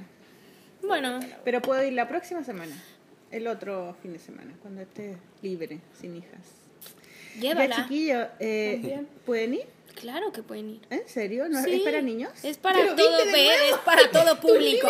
personal, weona. Es teatro, con que a las cabras les va a gustar. Ya, pero- ¿Cuántos años tiene? Tienen Tienen como 11. 15. Ah, es un adulto ya. 13. Sí, pueden ir, pueden ir. Sí, ¿Sí? Sí, claro. Pero tú no- ¿qué llevo? Sí, pues tú no podrías llevar si a lo mejor fuera un niñito muy chico porque se va a aburrir porque va a Pero gritar, somos ¿no? tres, no somos dos. po. ¿Se puede? ¿Podemos? ¿Me pueden meter ahí los tres? ¿Te podemos Ocupa la meter? mía, Sí. po. ¿Que Yo, tú tampoco el vas a ir? No, yo voy a ir, pero el- eran dobles. Y yo, el Raimundo va a tocar el, el viernes. Ah, ah, ya, a- ahí tenemos. Sí, tú vas, tú vas. Yo voy a ir, vamos. Ya, vamos, vamos, vamos, vamos. y vamos con tus dos niñas. Y- Eso. Y, las niñas tienen dos mamás. Eso. Como yo. Sí, pues y así vamos. Yo quiero ir, quiero cachar la weá. súper bueno, Sí, entonces vamos a sí. ir. Estupendo, estupendo. Ya. Estupendi. Entonces, eh, nos estabas contando que, bueno, tú nos hiciste un regalo. Sí. Es una libretita muy bonita que se llama Diario Creativo, donde están como, no sé, son como cinco personas. Siete, siete, Siete siete. personas. Entonces, cuéntanos de qué se trata este, este estudio que tienen juntos. Un taller. ¿Y por qué, lugar de armaron, por qué la decisión de Sí. armar un taller? Que lo encuentro genial. Bueno, primero el taller lo se llama el estudio se llama Cuarto para las Tres. Somos Abril Castillo, Eloísa Queijeiro y yo. Eh, nos conocíamos como de diferentes lugares y justo Eloísa y yo ya llevábamos tiempo compartiendo un lugar. Eh, nos, nos salimos de ese lugar porque ya era muy complicado y teníamos unos vecinos horribles y decidimos feos. sí sí horribles. Feo, feo. Con la nariz para abajo. Horrible. No quería ir. No quería verlo. Feo. Y empezamos a encontrar otro lugar y en algún momento, eh, bueno, platicamos con Abril, ella dijo que ella también necesitaba un lugar para trabajar y pues nos pusimos a buscar entre las tres y encontramos un departamento increíble en la colonia Narvarte, que es como una colonia céntrica de la Ciudad de México y fundamos Cuarto para las Tres. Es bueno el nombre. Cuarto para las tres, sí. Como buscando un espacio en el que ¿A cada quién se le ocurrió el nombre? Pues a todas, creo, ¿no? Está bueno. No hay. Un cuarto de Sí. las tres. Eh, Y si llega alguien, tienes que cambiar el nombre. No, no, no, no, no llega nadie. Jefas de la wea. O sea, Somos pueden- las jefas, solo son Hay tres. más talleristas, pero Hay- son hay los que- esclavos, Claro. Fonseca es un esclavo. Fonseca es un esclavo, Armando, él lava los Armando. trastes. Fonseca, ya está No, confianza. pues Armando. Armando es un esclavo. No, compartimos además el espacio con Esteli Mesa, o la Esteli, que es otra ilustradora mexicana muy buena, y con Armando Fonseca. Y ahorita justo tenemos dos eh, invitadas temporales que se llaman Alejandra García y Rosaura Espinosa, alias John Marcelín, que hicieron el, el favor de quedarse en, en nuestros espacios mientras estábamos acá Pero en esos Chile. espacios son solo para trabajar, Trabajar. no son para vivir. No, no, son Ah, solo para trabajar. Son talleres. Sí, y como el objetivo principal del estudio es tener un espacio para trabajar y tener un espacio para dar talleres y tener como una oferta como enfocada siempre alrededor de, de no necesariamente la ilustración, pero sí como de la producción editorial en general, porque hemos dado talleres de novela, de escritura, de novela gráfica. Como una especie de Eh, diplomado. eh, más, o menos corto. son talleres cortos que duran entre dos y cuatro sesiones, dependiendo como del tallerista. Y eso, como que fuera un espacio donde se dieran talleres a costo accesible para la gente que quería tomarlos y que fuera también como un buen trato con el tallerista. ¿no? Claro. Que- Y ahí es donde la. Catalina Wu hizo, Sí, dio un sí, taller. Sí. ¿Y cómo fue eso? Sí, ¿cómo la cacharon? Ah, ah. Porque ella, ella publica allá en sí, México. ella publica en México con Planeta, me parece. Claro. Eh, publicó Diario de un Solo con ellos, pero justo eh, Saludo a la Catabú también. Saludos, Catita, linda. hubo un congreso de ilustración en México que se llamó... Ay, no me acuerdo. ¿Cuál? El grandote al que vinieron todos. No me acuerdo. ¿Filustra? No, Filustra no. Filustra es aquí, ¿no? Ah, Filustri- Filustration. Al- algo, algo así. No me acuerdo. Filustréame. algo así que organizaba SM, no me acuerdo, pero fue el año pasado, a fines de año, y entonces nosotros como unas ratas robamos algunos ilustradores. Pero bueno, No, pues no lo buenísimo. robamos, los invitamos a que dieran talleres. Entonces aprovechamos que ya había muchos que estaban de visita y que no había como mucha chance de que ilustradores en formación mexicanos tomaran talleres con ellos y los invitamos al estudio y ahí vino Catabú, Manuel Marsol con Carmen Chica, este eh, Verónica Ah, Grech. Mm, ¿Quién más vino a eso? Bueno, muchos. Inés Daluz, que es también otra chica que hace bordado, ella venía a otra cosa, pero coincidió. Entonces, como que en ese momento hubo... ¿Y la Power ha ido? ¿O no? No, ella no ha ido. Ojalá vaya pronto, pero no ha ido. Ustedes, ojalá vengan pronto. Están invitadas a dar talleres en cuarto Oye, para la que va a venir ahora es la Sole Otero. La Sole Otero el fin de semana. ¿Cachan a la Sole Otero? ¿No? De Argentina. Dibujante tiene- de cómic autobiográfico. Ah. Pero también es ilustradora. Tiene Sí, un ilustradora. Hizo un libro precioso con óleo. Pin- Ah. Pintado. ¿Verdad? Sí, pues el poncho fue pintado con óleo. ¿La dura? Sí, pues página por página. Impresionante su trabajo. Súper bonito. Es bacán. es- además tiene un cómic que ya no hace que se llama La pelusa de los días. Y era como Ah. muy como todos los días hacía un dibujo. Sí, en, en internet lo Sí. tenía. También lo editaron en España, en la cúpula, y, ahora- y ahora sacó Poncho Fue y va a venir con sus libros. La editorial va a mandar libros acá. Sí. Y va a ser una este charla. fin de semana en la Plop va a estar, podrían ir. Ah, sí. Parece que está cerrado. Todavía no abren. De nada. Eh, va a ser un, un taller, una charla. Algo va a ser como una presentación. Sí, la vamos a pillar también para la... Entonces ella es nuestra próxima invitada, pues weona, después del... Por orden. Bueno, es que esta semana vamos a tener do- doble por No, él es primero y ella es después porque ya es un, es un viernes o algo así. Bueno, da lo mismo, Sí. perdón. Es un problema, la ropa sucia será acá. Sí. Eh, Nosotros vamos a dar taller en Plop también para Eso que le quería vengan. preguntar. sí. Si tienen ¿Qué- otra y cuándo? Sí, no saben porque no me este- acuerdo. Es porque que no tengo internet. este- me este parece que es 8 podcast sale y mañana, 15. sale el jueves. 8 y 15. Ajá, 8 Sí. y 15. Son dos... ¿De dos julio? Ajá, De julio. sí. Y es un taller Viernes y sábado. que No, se viernes, llama... ¿no? vier- No, Viernes, sábado y no. sábado creo. Ah, sábado y sábado. Eh, Es un taller que se llama Descubriendo el Nuevo Mundo y vamos a trabajar a partir de crónicas de los españoles cuando llegaron a México, que describen como, como los animales, Animales. desconocidos que había allá. Ah, qué bacán. Y, Y el- hay que dibujar esos animales. Sí, el objetivo del taller es terminar con un producto editorial. Vamos a hacer un bestiario entre todos. Qué buena Y- idea, Qué bonito. Ese libro del bestiario es mexicano ese libro, ¿no? ¿Cuál es el que se intercambian Sí. así cositas? La Ah, ese es de, máximo de Javier Sáez. Es lo Ah, el máximo. de Javier sí. Sáez. Qué Sí, bonito. el Ta- ese, el animalario es un libro muy conocido. Ahí está, ahí está, ¿no? ahí está colgando ahí arriba. Mucha gente lo tiene. Es Sí, demasiado lindo. sí. ¿Y lo conocen a él? Eh, lo conocimos casualmente. De vista. Ajá, un día. ¿Qué edad Que tiene? llegó al cuarto para las tres. Eh, Javier. no Porque sé, yo sí- cuando lo vi dije que era 50. como, como antiguo. Pensé que era una cosa muy antigua y no. ¿Él? no- ¿Él es sí, viejo? ¿no? ¿Él muy antiguo? ¿O es un libro? Todas las anteriores. Él no es muy antiguo, muy antiguo no. No sé, pensé que lo había hecho, lo habían hecho hace mucho tiempo y lo habían Ah. reeditado. Eso pensé yo. Ah, Claro. es que No. tiene como una, una estética así como Muy los dibujos, antigua, como si muy fueran clásica, antiguos. Pero sí. que lo hace a propósito, como, Sí. como precisamente como esa cosa de ir describiendo estos edad animales tiene extrañísimos. Yo creo que como 50 debe ser. Uy, es como de la Es edad. viejo, Lolo. weona, viejo, Sí. como la loca, es Lolo, es un niño. Abuelito, joven. Es Lolo. Abuelito, dime tú. Abuelito, dime Es tú. como, sí, como, sí, yo creo.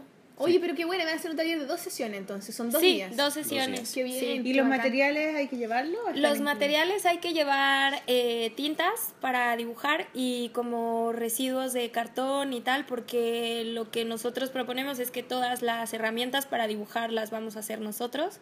No se va a poder dibujar con pinceles, ni con lápiz, ni con nada, No. para justo salir como de ese lugar del que Ah, o siempre... sea, es una Romper un poco- locura. ¿Y con qué van a dibujar? ¿Cómo ¿Con los dedos? Con, no, vamos No, a bueno, construir herramientas. lápices. Ajá. Oh. Quiero tomarlo. Ven, ven. Invítenos. Chiquillos, queremos un cupo, plop, queremos un cupo. Sí, sí, sí. Oye, qué, qué entretenido, weón, qué bacán, Sí, qué buena idea. Buena. Sí, lo interesante es que las, estos animales solo están descritos en palabras. Entonces, tú tienes que imaginar a partir de las descripciones cómo se ve el animal. Ya, qué buenísimo. O sea, es muy de inventar la weá. Sí, sí Ya, chiquillos, es- motívense. Y las inscripciones son en, Están en- abiertas en, en. Plop. Sí, en Plop. Se pueden meter a, la página web de Plop Bueno, y ahí si igual después tienen como un flyer o algo del taller, Sí, mándenlo nosotros lo ponemos en el blog de la polola. Sí, sí, sí nos lo mandaron, se los enviamos hoy mismo. Ah, buenísimo, ya, Sí. bacán. Estupendo, Entonces se los ponemos, súper chiquillas, atención en el blog, porque de repente ustedes lo escuchan en SoundCloud, pero también recuerden que la polola pueden ver fotos y cosas en el blog. Sí, Lapololacomic.blogspot.com creo que es, ¿cierto? no me acuerdo. Bueno. Súper bien, weón. Bueno, no importa. El blog de la polola probablemente por ahí está el link, así que... No, de hecho en la descripción de cada capítulo está el link, así que Sí, pinchen pues por siempre ahí. está, Sí. siempre está. Así que ya, buenísimo. Qué bueno que logren hacer esa otra metida con Plop. Sí, Además vayan porque para conocerlo a usted y todo, y no tienen alguna charla o algo así, ¿no? tenemos también una charla, Va pues somos una. los peores Sí. porque nos olvidamos de las fechas, ya las No son tenemos como la polola, es parte de nuestra Perdón, perdón, Plop. Y es una charla, van a presentar... Fonseca hace como que revisa, pero en realidad no tiene internet, o sea, está viendo los números en su celular, ¿qué importa? Ahí están, ahí Sí se ve, o sea, no tengo Ahí internet. está, a ver ya. a Oye, ver, no ningunen Armando. No lo ningunen. ¿Y cuál es? A ver, taller ya descubriendo el nuevo mundo. Ah, ¿qué Creo que no hay fecha No. todavía para la charla. Qué bonito. Los sí? Uf, Ah, Sí mira, el 8 pero y no el 15 de julio.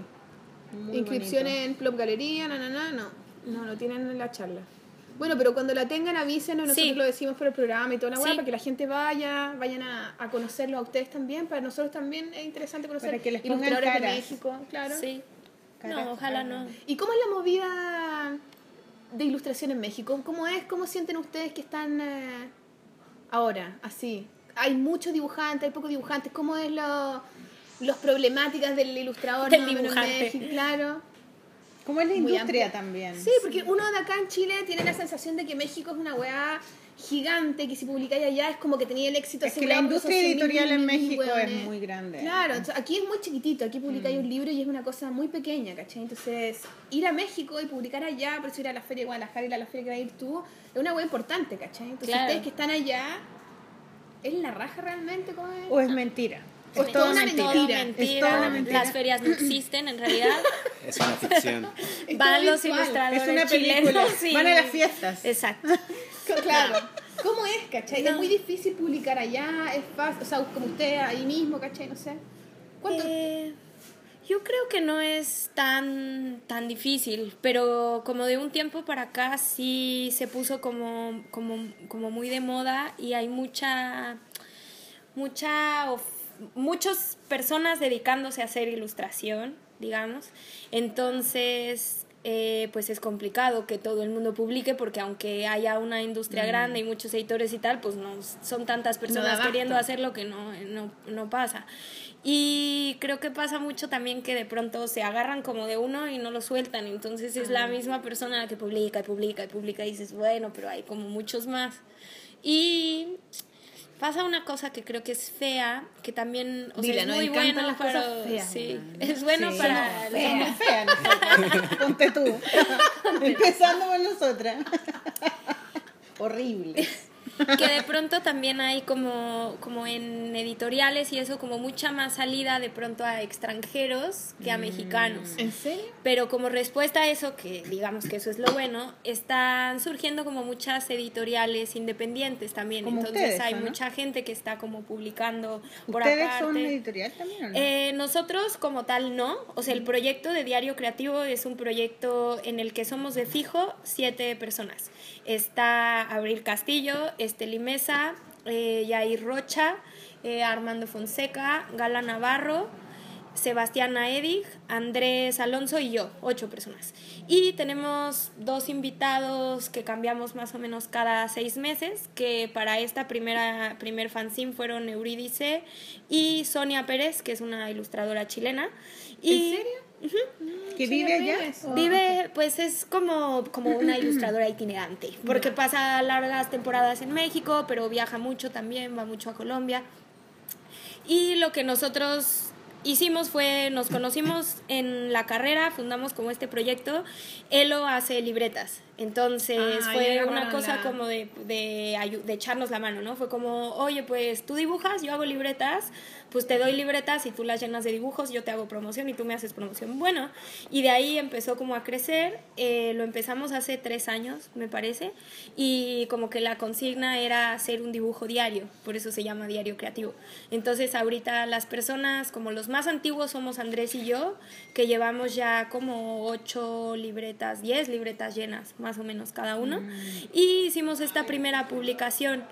Digamos que fue una publicación como en mancuerna con Cuarto para las Tres, que es el estudio, pero no somos una editorial como tal. La que sí tiene una editorial es Abril Castillo, que tiene Oink con otros ¿Y con esa amigos. editorial sacó el, el libro de Santiago o no? Eh, el libro de Santiago es con es Oink más libros Mu. de mano Mano en de ma- papel. No, mano de papel es el estudio de. Santiago. Pero no, no recuerdo. Concha su madre. Libro- libros de mano, puede ser. Se acabaron los pasteles. Pues es una colección. Es una dentro colección de dentro de Oink. Oink. Puede ser. Sí, Eso no lo tengo muy claro. Pero ellos Ah, pero trabajaron juntos. Claro, ajá. ustedes no reciben proyectos y publican distintas webs, No. sino que solamente tienen esta cosa que es como una cosa colaborativa. Exacto. En algún momento quisiéramos con cuarto para las tres hacer eso, pero ahorita todavía es como un abstracto una idea, en la nube. claro. Sí, Y no. bueno, ahora como que aquí también pasa lo mismo, como que hay muchos ilustradores, hay también, uno- las editoriales a veces se quedan pegados como en lo que ya funcionó, ¿cachai? Y siguen repitiendo. Sí. Y por eso Sí, porque mismo... es un negocio también. Por supuesto, y ellas lo ven así, pues, ¿cachai? Pero, pero por lo mismo han surgido muchas editoriales independientes también. Por Sí. ejemplo, la Ana Sofía, que es una amiga de nosotros que también va a ser invitada, siempre le mandamos saludos a la Ana Sofía. Y nunca la invitamos, nunca la invitamos. Que ahora ya no firma como no Sofía, sino la Sofía, y entre ellas que son Ahora más sí chicas. Sofía. Ahora sí, Sofía, sí. Pues también tienen una editorial y son cabras chicas que están así y hacen sus proyectos y hacen unos libros así bacanes y ellas mismas los publican. Entonces, weá igual es bacán como también, claro, desde la dificultad de esta dinámica de que Claro. oh, las editoriales no nos pescan, eh, también Hagamos es bueno que empiezan a... Claro, sí, sí, eso es como lo bueno que está pasando allá, como esa, o sea, como empezar a abrir esos caminos. Eh, y eso, o sea, como en editorial, eso es un poco como lo que, lo que Oye, ¿y está qué pasando. ilustradores mexicanos ustedes nos pueden recomendar para tener una idea general del panorama nosotros chilenos acá? Este, Tírense unos nombres, a ver. Juan Palomino. Juan Palomino. Sí, se los recomendamos mucho. ¿Y hay libros de él acá o solamente por internet? ¿Quién sabe? Yo creo que sí Yo debe creo que haber. deben llegar. Porque Sí. él, él ganó el premio de SM en Boloña el año pasado, entonces yo creo que ya, se sí, deben... Sí, él tiene dos con tecolote que se llaman... No, no me acuerdo los nombres textuales, pero uno fuego, es, ajá, que es sobre ¿no? un tlacuache, Sobre un tlacuache, uno de un jaguar. el jaguar. Es uno que se abre el así. que- ¿Es tu jaguar? No. No, no, es tu jaguar. No, Te no. copió el jaguar.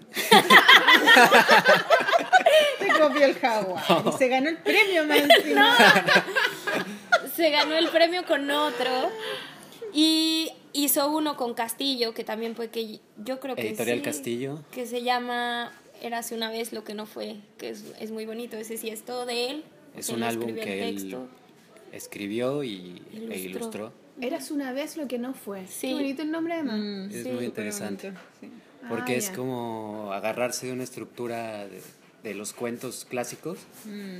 y él lo que plantea es qué pasa si mueves un pequeño detalle en la trama, por ejemplo, de la historia del dragón y la princesa. Si mueves un pequeño detalle, cambia toda la historia, o sea, se desencadenan un montón de posibilidades con un detalle. Ay, qué interesante. Como que el dragón como- no le sale fuego, por ejemplo. Ajá. Claro. Entonces, Sí. puedes cambiar un montón de, de estructura. curso ¿no? de- El curso sí. de, De la narrativa. de la narrativa con una pequeña decisión u otra. ¿no? Cambia todo, se vuelve otra historia. Como en la vida completamente misma. distinta. po. Qué bonito. ¿Qué Exactamente. hubiera pasado Sí, si hubiese hecho esta totalmente? ¿sí? Tal cual. Sí. Son decisiones. Sí, que gana sí, tener una ventanita así real y decir, ah, si me hubiera ido para allá y no para acá, ¿cómo sería tu vida para allá? Así, ah, Claro. mirar, de repente. Sí. ¿O no? O te volvís loco, quizás. Sí, sí, sí. Sí, Porque las posibilidades se vuelven Son muchas, infinitas. claro. Se No, y también te podías arrepentir, decir, ay, ¿por qué no hice Claro. eso? Debería haber hecho eso, y no tiene ningún Mejor no sentido. mirar, decís tiene ningún sentido. No, sí, pero con una madurez, digamos, como decir, sí, Claro, pico, ya estoy en esto. como divertido, como mirarlo como con... Claro, como de curiosidad nomás, Sí, como para saber cómo sí, chucha sería ahí nomás. Bueno, aparte de eso. Sin arrepentirse, digamos. Sí. Oye, yo quería hablar un poco porque ya estamos como, estamos más o menos en el límite del tiempo. Ya se acabó el estamos- azúcar. Ya. Se acabó el azúcar. No, quería hablar esa weá como de la técnica también, ¿cachai? Como que yo siento lo que te- hablábamos fuera de la, de, de la grabación, pero lo, lo quiero meter en la grabación. Esa weá de, de que yo siento que hay muchos dibujantes que tienen muchas ganas de dibujar y como que se sienten fuera de, o, o como en esta cosa de no, yo no soy ilustrador porque no me sale el dibujo perfecto, no sé qué. Tú, tú también hablas harto de esa weá de la técnica, ¿cachai? De, de, ¿Sentís tú que en México también existe mucho eso, como de ese afán porque te quede bien cuando en verdad debería ser otra la mirada? Sí, yo creo que sí pasa un montón porque el problema es que yo pienso... En los talleres, por no- ejemplo, que dan, ¿cachai? Que se enseña siempre técnica. Sí. Y como que uno, como que a veces los mismos alumnos, a mí me ha pasado también acá que hay un taller como que pareciera que están esperando que tú les digáis cómo tomar el lápiz, Claro. eh, cuánta cantidad de tinta tomar, ¿cachai? Cuando al final Sí. de repente tú tomas un taller y está, está bueno que te enseñen un poco de técnica, pero a veces como que lo más importante quizás es cómo enseñar a pensar, ¿cachai? Cómo enseñar a... Claro, y que ellos encuentren Claro. su, mismo, su Sí, estilo, pues digamos, después la técnica es súper personal también, la manera de pensar también, pero de alguna manera creo que yo que ahí donde se puede ahondar un poco más, no sé. Sí, yo creo que el tema es, o sea, como, vol- como volver a hacerte como esta pregunta, ¿qué realmente significa ilustrar? O sea, ilustrar significa dibujar, no necesariamente. O sea, el dibujo es como un recurso de la ilustración. Puede ser un dibujo a lápiz, puede ser un dibujo a tinta, puede ser una fotografía, puede ser una ilustración digital. Y uno tiene como que ir encontrando el lenguaje que te permita comunicar lo que quieres comunicar. Y no creo que sea realmente importante enfocarse en enseñar eso justo que dices, ¿no? O sea, sí, pero es que cómo agarras el lápiz. Yo te claro. puedo ¿Cuánta agua le he enseñar cómo lo agarras, cómo lo agarro. Y aún así no vas a saber dibujar como esa persona. Porque esa persona solo puede dibujar como esa persona y tú solo puedes dibujar como tú, ¿no? Y por otro lado también es como como ir encontrando qué es lo que necesita el texto como, como de la imagen, ¿no? O sea, hay, hay textos, hay gente que sabe hacer dibujos hiperrealistas y que cuando dibuja tal o cual texto dibuja de un- desde un lugar completamente diferente. Claro. O sea, no necesariamente saber retratar la realidad con un lápiz es saber dibujar, ¿no? O sea, ¿qué, qué es un dibujo bien dibujado? Claro. Ahí, Es qué es lo que te gusta a ti. Es muy bueno subjetivo eso. Sí, pues súper claro, subjetivo, no pero igual es interesante. esos porque yo creo que Mm. a veces es el, ese límite es los que mantienen a muchas personas fuera de la Claro. ilustración o fuera del cómic también. Claro. Y por otro lado también, o sea, yo lo que creo es que es importantísimo encontrar un punto medio. O sea, Sí, tampoco claro, cualquier tampoco marranada es un buen dibujo. Marranada, No, me encantó sí, la marranada. Es como una especie de marraqueta, Mar- pero Como marraqueta, marranada. Me imagino un sándwich de ¿Qué marraqueta. quiere? Mar- sí. ¿Marraqueta o marranada? La marranada, weón. Marranada, porque la marraqueta engorda. Marranada mejor. Deme una marranada. Me encantó, weón. Está bueno, Me ¿eh? encantó. Está bueno. Bueno, bueno. No cualquier cosa eh, puede Cualquier funcionar. weá, cualquier weá tenés que decir. Cualquier weá, cualquier eh, pico. eh, ya. Eh, o sea, hay que encontrar también como Claro. un punto medio. Pero ¿de qué te sirve dibujar excelente si no tienes nada que decir? Claro, O sea, igual. hay Y que- peor, sobre todo, si es una marranada. si Claro. es Una weá que decir. Porque a veces también, que- también eh, como que hay muchas weas. La otra vez que creo que Magallanes, que a mí me gusta mucho el trabajo Magallanes, puso en un Twitter así como: No entiendo a la gente que eh, como que ve un dibujo y dice, ay, esto lo pudo haber hecho mi, mi, Mi cabro hijo, chico de 6 claro. años, no sé, ¿cachai?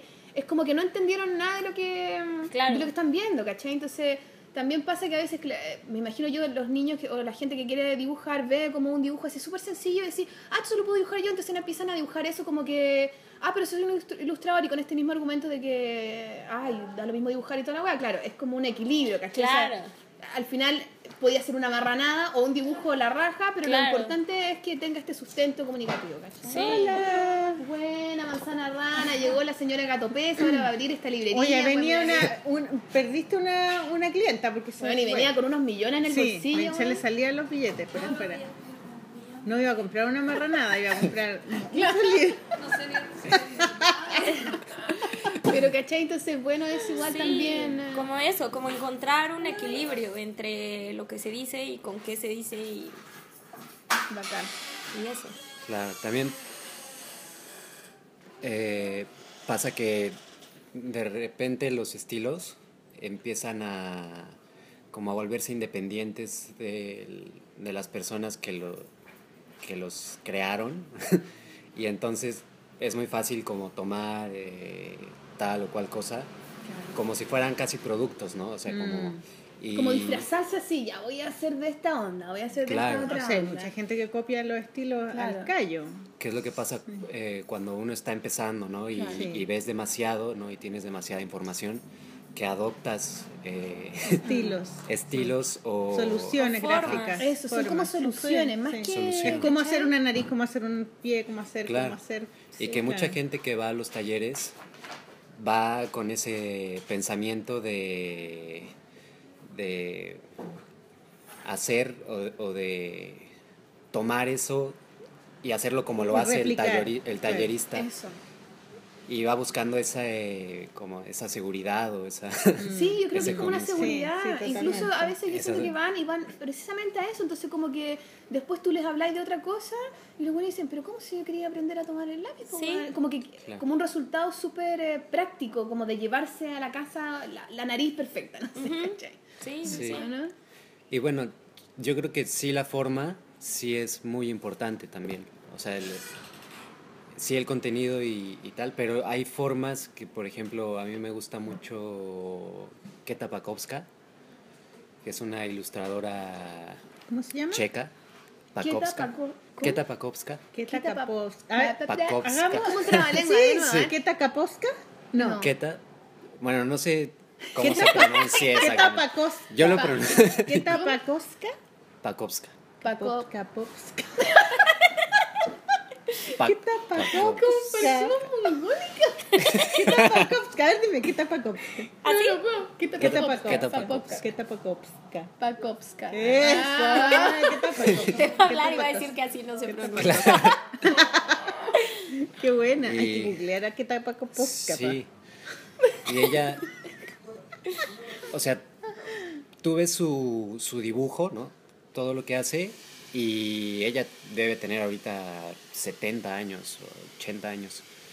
Y, eh, y ves su dibujo y sigue dibujando como si fuera una niña. ¿no? Entonces hay algo ahí en la forma que, que tiene como una mística, o no sé cómo decirlo, algo que no sabes, un misterio que no sabes qué es, pero dices, esta forma es preciosa, es hermosa, como forma, aunque no sea, La perfecta. claro, eh.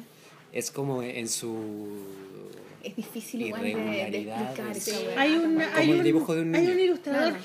chino, chino, chino creo que, eh, que tiene muchos libros publicados y todos los libros son distintos uno al otro, con estilos completamente distintos. ¿No se acuerdan?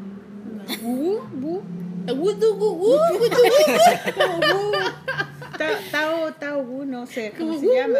Ay, pero ¿no lo conocen? Es un ilustrador chino, súper conocido. Tiene hartos libros. Es que cuando tomé ese curso de ilustración infantil, Ah, lo vimos, sí, y era como, como saltar de un, cómo meterse a, a un estilo completamente distinto eh, según el texto que, que van a Sí. trabajar. Claro. Es que es lo que decís tú, pues como que al final igual hay, cu- cuando trabajé con un texto tenéis que, que van a hacer algo nuevo. porque Sí, es ese texto, nuevo, necesita claro. un, claro. un El texto tipo de dice forma, un tipo de color, un tipo de... de- de- de- Sí, como la- eso, como la forma responde un poco Ah, también a, ¿no? O si no, no hay diálogo, si no es como que da lo mismo el texto que te hagan, tú haces tus monos todo el rato. Exactamente. Sí, que pasa O mucho sea, habláis sola al final, ¿cachai? No estáis escuchando al otro, sino que estáis tú, bla, bla, bla, una verborrea como la polola. Un poco que nosotros Ponte tú. Sí, yo creo que justo es eso. O sea, cómo encontrar un equilibrio donde una cosa responda siempre a la otra. Si no, pues estás ahí como, como perdido. O sea, como que también la cosa de, de producir un trazo, una mancha, un tal, es un esfuerzo consciente y pensado. No porque el, el resultado gráfico sea una cosa abstracta o, o, o impredecible o accidental, no quiere decir claro. que no llegaste a la conclusión de hacer eso por un camino. Hay o sea, no todo es una sí. cosa así que tiras y ya, uy, gané. Claro. No, o sea, Ah, Es verdad, muchas veces también te dicen, pero, pero si te demoraste cinco minutos en hacerlo, ¿cachai? No. Es como, weón, no, estuve caleta rato pensando en mi casa, a lo mejor estaba Claro. haciendo cualquier otra weá, pero estoy pensando en cómo lo hago, a ver qué, si Claro. lo hago de esta forma, si no sé qué.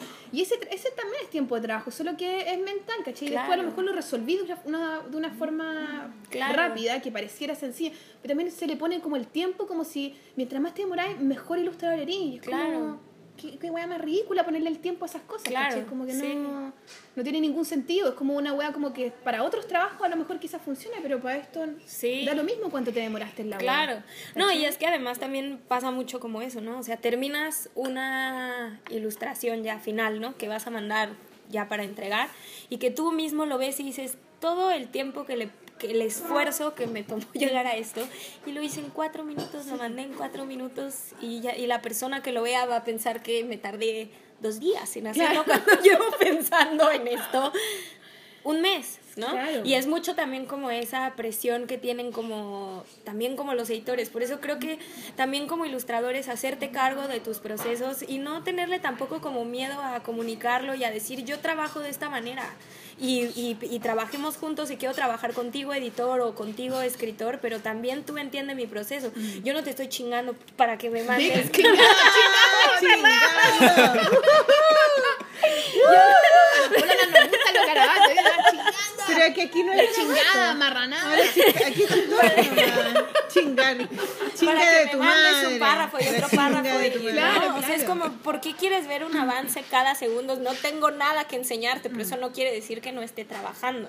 Es un proceso diferente. ¿Y para qué lo quiere ver? Para decirte si está bien o mal. Exacto. Claro. Y, y Para es dar su opinión. Claro, y al final es eso, como que uno tiene sus procesos para, para producir, no solo, o sea, ser ilustrador no solo es sentarte y dibujar y ya, Mm. es como, bueno, leo el texto, analizo y ya de Hay eso... un proceso que Claro. no es de dibujar. Claro, ¿qué tengo para Que es decir de esto? ¿Qué, ¿No? Y ya de ahí empieza recién a dibujar, ¿no? Y no, no, luego es como, ay, bueno, sí, pero puede ser la cabeza más grande, no importa si la cabeza Claro. es chica, es grande, es mediana, porque no estamos en eso todavía, pero ¿de qué color lo vas a pintar? No sé, ahorita no sé.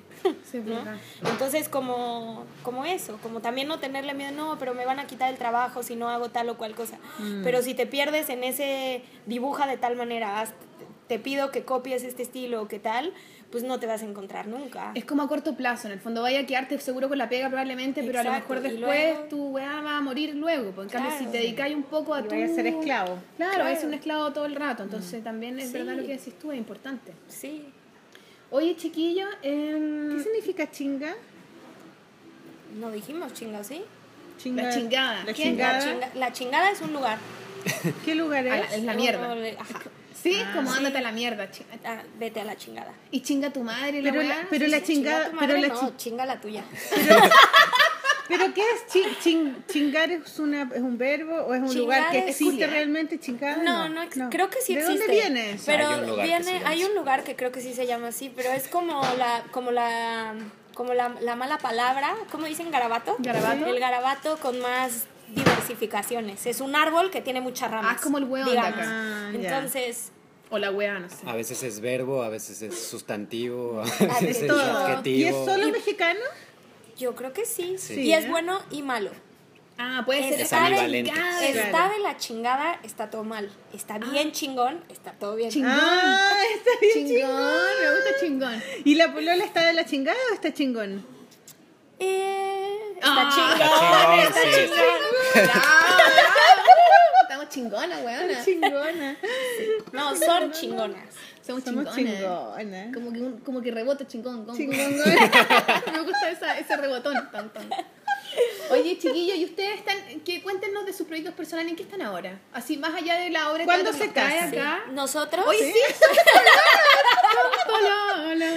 ¿Están de luna de miel acá? estamos en luna de miel. No, ¿qué luna de miel? Este. Se confundió muchísimo. ¿Qué luna de miel? Corrió. en su cabeza escapó de esto. Tienen que ir a, a Valparaíso, porque ahí es más ¿A la luna de romántico. miel? Sí, es romántico, es lindo. Hoy podrían ir a la nieve y también aprovechar que hay nieve ahora. Sí, Queremos. el cajón del Maipo. a la cordillera, deberían ir a la Sí, un día almorzar, es bonito. Sí, precioso. Eh, Le puedes pedir pololeo ahí, en el cajón del Maipo. ¿Qué es, pedir ¿Qué es pololeo? Eso yo Pedir no hago. pololeo es... eh, No, eso yo no, no soy yo tan Pololeo. Ah, pues yo no pololeo. No. le dice, la miras al ojo y le dices, ¿quieres pololear conmigo? Y ahí aparece como un arcoíris y unos pajaritos. Aparecen unos pajaritos así. y unas flores salen y un unicornio eh. Y ella dice, sí. Eso es todo. Es como Muy estar sencillo. Ya. Sí, pero se Sí, pide pasa ya. es que aquí estar de novios, bueno, nadie dice que estamos de novios. Cuando, general, es pero cuando se ponen el anillo. Cuando se Eso van a está de. Ah, no, Antes, de, no. antes de casarse, la gente está de novio acá. An- antes de estar de novio, la gente pololea. La gente como la Sol, ella hizo eso. No, yo nunca, bueno, no, nunca estuve de nunca. Estuve de Sí, te regalaron un anillo, no digáis que no. Sí, pero no, estuve de novio. Bueno, es que esa weá es como antigua. Yo creo que ya nadie está de novio. Ya, nadie pero sí dice la "Él es gente pololea". novio", Pero se supone que eso es. ya piden, piden pololeo. ¿no? Ya no piden pololeo. Tampoco, la gente ya agarra, no va a llegar y Ya pasado de moda, pero igual es linda la tradición, digamos. Sí. Sí, el nombre encuentro que es Sí, lindo. la polola, el polola, la. Ya. El pinche se dice. El pinche. El pinche es como más Sí. hippie, ¿cachai? Sí. Como que no estáis pololeando, no Es estáis. No es exclusivo, es un pinche nomás. No, eso no, eso no hay. Eso no hay. ¿Y aquí cómo no hay. dicen en México? ¿Cómo dicen? Cuando están juntos, Somos novios. Novios. novios, Pareja. pareja, Pareja novios. Sí. Sí se dice novios. Andamos. Andamos. También. Andamos. Acá también se Sí. dice andamos. Andamos. Pero es menos serio que pololo. Andar es como antes de pololear. Claro, como que estáis probando. ¿cachai? Estamos confusos. Es imposible que bueno que vivimos en Ustedes México son porque Sí, seríamos yo sé. aquí está imposible.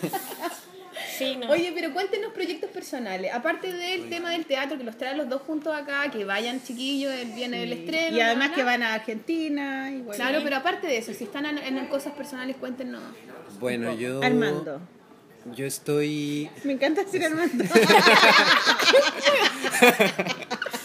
Está coqueteando con mi pololo desde hace...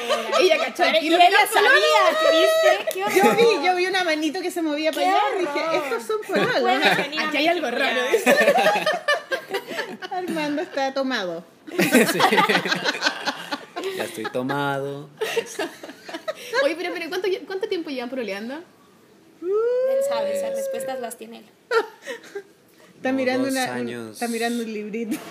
Como dos años. Como dos años, igual, harto tiempo. Hasta Sí, dos años, tiempo, dos años y son medio. serios. Son serios Sí, pololos, qué serios, lindo. sí. Pololos que dibujan. Lindo, y dibujan lindo. juntos. Y, Y, se aman. trabajan juntas y Sí. Y nos llamamos iguales, es asquerosa la miel Armando que y se derrama. Excesiva, diría yo. Ya, dale, dale. Proyectos Yes. personales Sí. Armando. Ahorita estoy eh, um, con una novela juvenil De- hay una historia de un fantasma y, y tal. ¿Tuya? No, es el texto. No me han dicho de quién es el texto. o sea, lo dejaron como Anonimato. anonimato Al para, para que leyera el texto sin ningún Ah, claro. prejuicio ni nada. Estoy con eso y con un álbum que escribió Claudia Novaro y ese me entusiasma mucho también, que es la historia de un niño de papel. La historia de un niño de papel. Un niño nace y es de papel y un día descubre que puede escribirse cosas en el cuerpo como si fueran tatuajes Claro. y él va escribiendo su como su trayecto de vida literalmente sobre su cuerpo hasta que termina incendiado por alguna razón No, spoiler. que no voy a spoiler. revelar ajá. termina incendiado está muy bueno tiene un humor muy Mina- muy especial la basura. Sí, muy, tiene como una poesía muy sutil. Y, y, eh, ya, estoy con esos dos proyectos ahorita. Y tú decías que tenías un proyecto que queríais sacar luego. Algo como que tú escribáis. ¿Tú escribías algunas cosas también? Eh, a veces sí. Este Que tú es un- escribáis. Tu madre, igual. Estoy con un proyecto que he demorado bastante tiempo. Es un álbum y la historia es eh, mía completamente y no va a tener texto en realidad. ¿no? Ah, va a ser imagen. solo de imágenes y estoy con la, con la maqueta ¿no? y decidiendo ya lo último de, Ah, pero muy bien. de, de cuestiones formales y de técnica para que quede lo mejor posible. ¿no? Pero ¿Y de qué se trata un poco un trailer? es la historia Elevator pitch. De- de un niño que eh, no puede dormir y va a encontrarse a un gorila debajo de su cuna y el gorila lo va a ayudar a dormir de alguna manera al niño. ¡Qué miedo! ¿Cómo? se me va a es- arriba la cabeza. Ya duérmete bien. Es un gorila enorme y aterrador, literalmente es una bestia y es un niño menudito, delgado, muy frágil. Entonces la, la historia es justo esa tensión, ¿no? Entre esta cosa bestial y el niño delicado y en cómo esta cosa, esta bestia, lo ayuda a dormir, le alivia un dolor que él tiene y, Ah, y duermen bacán. juntos. Duerme con el gorila. Sí, se duerme en la espalda del gorila. Que ves que, Ah, que el el gorila tiene como... Contaste el final. Como una jorobita, ¿o no? Ajá, ves que tiene una Sí. joroba ¿no? que forma una, Ah, una curva. claro, como esa, eh, con el potito para arriba. Claro, ya, ya. Que es en la que se duermen los gorilas eh, bebés. Los bebés. ¿En serio? Ahí los duermen. Ah, Ahí se duermen, se, se tiran ahí y se van colgados. Y el gorila camina y ellos van ahí siempre Por eso arriba tienen de ese espalda. potito así. Qué lindo. Qué lindo. ¿Cómo hacer dormir a la huevita ahí? Mm, con un potito. Parando el potito. Y bueno, esa es la, como a grandes rasgos la historia. Y por eso se te ocurrió, por, por, ese, por el potito el de los potito. gorilas, que ahí se duerme. se ocurrió por el potito. Pero sí, po, porque si es el potito donde se duermen los gorilitas, ¿por eso se te ocurrió o no? ¿O porque cuando eras chico Sí. pensaba que había un gorila? ahí. Se me potito. ocurrió en realidad por una por un sueño recurrente que yo tenía de niño. Bueno, ¿En se- serio? me parece que no sé si lo estoy imaginando o recordando realmente, pero según yo había un sueño recurrente cuando yo era niño en el que yo me despertaba eh, porque escuchaba a alguien llorar. Entonces escuchaba el llanto debajo de mi cuna o, o de mi cama o algo así. Entonces yo bajaba y ves que las cunas tienen unos Barrotes. barrotes. Esos barrotes en realidad estaban en el sueño hacia abajo y era una especie de jaula. Entonces adentro yo me asomaba y había un gorila llorando. No te creo. Se veía así como su- sus ojos Entonces, ¿es enormes y llorosos. Es raja. Sí, po. Qué bacán. Y entonces yo tenía que aliviar el, el llanto, del de la gorila. Y en el libro quise que fuera al revés, que el gorila alivie al niño. ¿no? ¿Y tú cómo Entonces, alivias el llanto del gorila en el sueño? Eh, creo que solo estando ahí y eh, haciendo cosas como platicando, llevándole regalos o jugando. La cosa es que era noche tras noche el mismo sueño. O sea, yo cuando me dormía me volvía a- despertar en el sueño y volvía a bajar y otra vez estaba el gorila. Y así, y así, y así, hasta que un día ya no estaba. Entonces se acabó el sueño y quería entonces hacerle un libro. Qué y- bacán como homenaje a ese gorila que te acompañó cuando eras chico. Exacto, y Qué dedicarle el, el libro al gorila. Qué bacán. Además, qué linda la imagen esa de los barrotes hacia abajo. Sí, Esa Sí, porque hay unas cunas que se bajan, que se Claro. bajan para que se transformen en cama. ¿Qué sé? Oye, ¿y nunca fuiste al terapeuta y te y- ¿Qué significaba eso? Perdón. ¿Qué significaba eso del gorila? ¿No? Eh, Oye, ¿cuál, es, ¿Cuál es el significado? Igual debe tener, Psicoanalítico de soñar con un gorila que llora debajo de tu cama. Tiene que haber en un libro un capítulo de gorila llorando debajo de tu cama. ¿o no? Tiene que haber. Auditores que el que sepa que, que le mande un mail. Auditores psicólogos, por favor, ayudemos, ayudemos a Armando. Ayuda Armando porque todavía es joven. Todavía Puede solucionarlo. Claro. todavía Oye, pero qué bacán, qué bonito. ¿Y eso Sí. estás armando una maqueta para después presentar en alguna editorial? editorial, sí. Eh, quiero concursarlo, ¿no? Mm. a ver si, si lo concurso en Boloña. Hay un concurso en Boloña que, es- que es el Silent Book, que es un libro sin palabras. Entonces a lo mejor ahí puede entrar en esa categoría Buenísimo. y ver qué pasa. Pero Qué estoy en bacán. eso justo. Qué bonito Armando, bacán. Muy bonito. Muy lindo. sí. Señorita Amanda, cuéntenos. ¿Y tú, Amanda? ¿En qué, Yo- ¿Cuáles son sus quehaceres actuales? Mis quehaceres actuales. Yo estoy trabajando en un diccionario de mitos con una editorial que se llama El Naranjo. Eh, son mitos, más bien seres mitológicos griegos y romanos. Y estoy trabajando también en otra, en una novela juvenil de editorial Norma que se llama Nadie a Nadie. Nadie a nadie. Sí, y de proyectos personales, tenemos un par de proyectos juntos que estamos trabajando, eh, también como, en- como a nivel maqueta, digamos. Uno es un libro sobre las nubes, digamos, como la posibilidad de, de que todo lo que, o, o entender como que todo lo que imaginas es real. No porque las cosas no sean tangibles quiere decir que no existen. Si las estás imaginando, tienen como ese potencial de existir. Entonces son un par de niñas que están imaginando como un mundo nuevo, digamos, En el desierto. en el desierto. Sí. Este, no saben, todavía no sabemos si va a tener textos, si no va a tener textos y tal. ¿Y cómo lo están trabajando juntos? bonito. Sí, pues en algún momento se nos, se nos ocurrió como, pues igual, como que sí hacemos mucho esta cosa que son como experiencias nuestras cuando recién lo tenemos ya desde hace un montón y no hemos hecho nada, pero cuando recién empezamos a salir, un día estábamos justo jugando como En a la ver cama, cosas sí. en las nubes. Amor, No. la- en pelota, dilo. Claro, en la pelota. cama, sí. Mi amor, te, te tinca un libro. Unas niñas que, la- No. que se imaginan la vida. Sí. ¿Quiere tomar desayuno, mi amor? Ya. ¿No? ¿Así? No, así no. Ahora todos los auditores se lo están imaginando en pelota nosotros en pelota. No. Es el dibujo que vaya a hacer, weón, el capítulo. en la cama tomando desayuno dibujando. Bueno, tortas. Claro, eso. Eh, eso, viendo nubes y pensamos en eso, como en, como en este juego como infantil y ya, pues una cosa llegó a la otra, qué pasaría si eso fuera real, cómo, cómo se volverían esas cosas reales, no sé qué, y ya. Y tenemos otro porque teníamos una gata que queríamos muchísimo, que se llamaba Lola, que murió, y entonces... ¿Qué le pasó a Lola? Murió. Pero la atropellaron. No, se la perdió. atropellaron.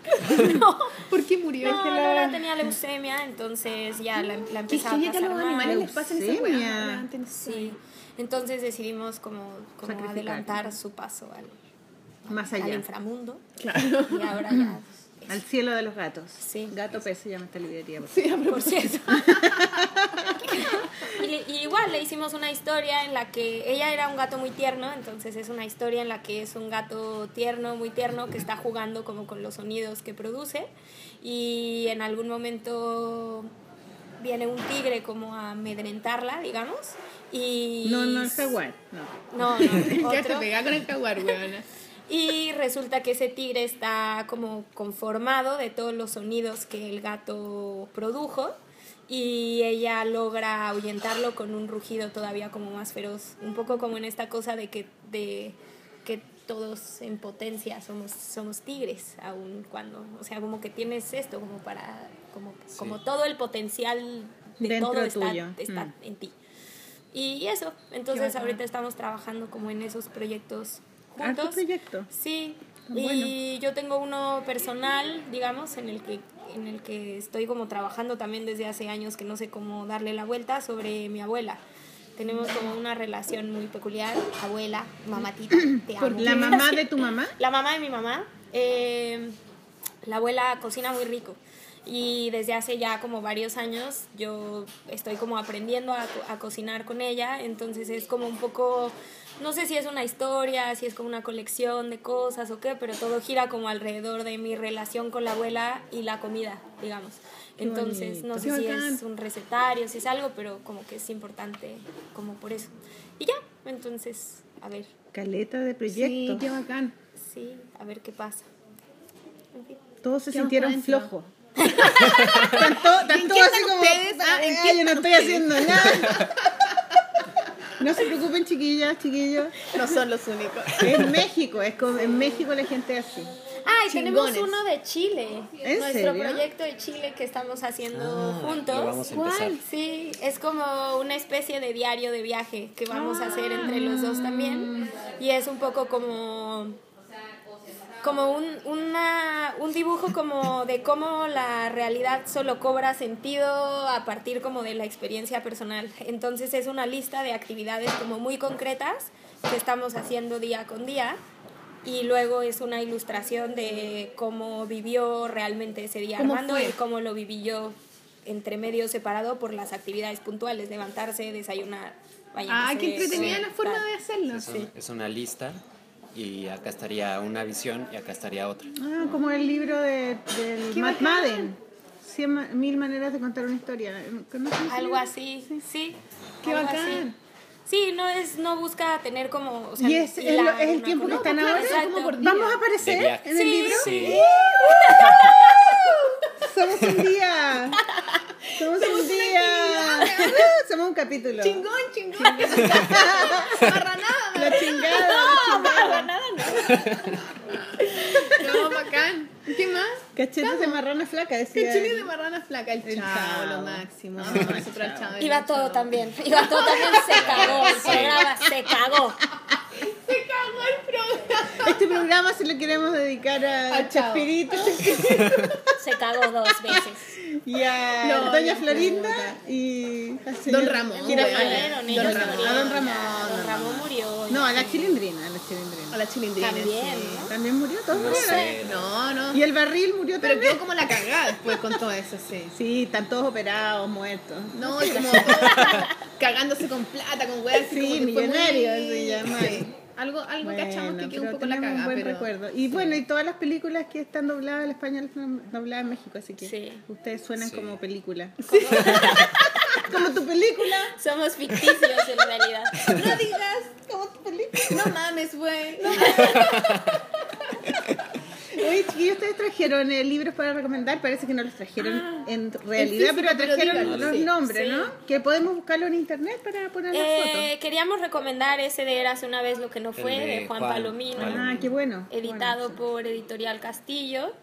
Y Y hay un, eh, un colectivo que se llama Federación de Sindicatos de Editores, que son independientes, es una, una editorial independiente y ellos producen libros, libros, o sea, toda la idea del libro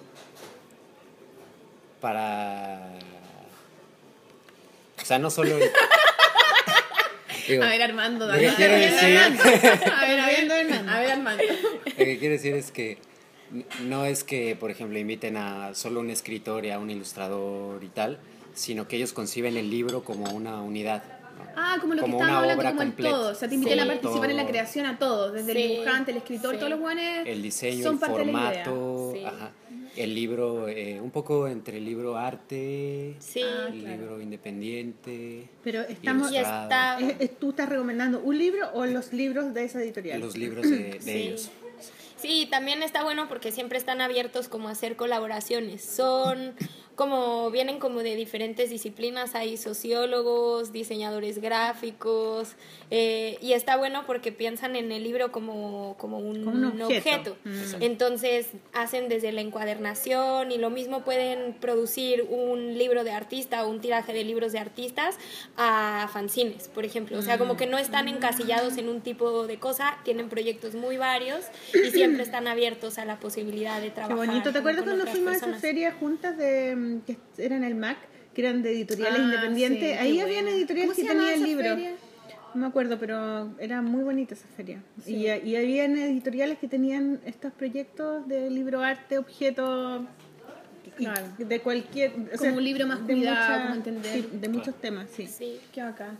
Ya entonces vamos a, va a ver eh, imágenes de eso, pues para poner en el blog, chiquillos. sí. ¿Cierto? Sí. Eh, Maliquita, ¿tú quieres recomendar algo? Sí, yo quiero recomendar los libros de la Marley que nos fue a regalar, los llevó al taller hace tiempo ya, nos llevó, nos llevó también unas, unas comidas, pero um, la comida Claramente te la comiste. la comida en el taller.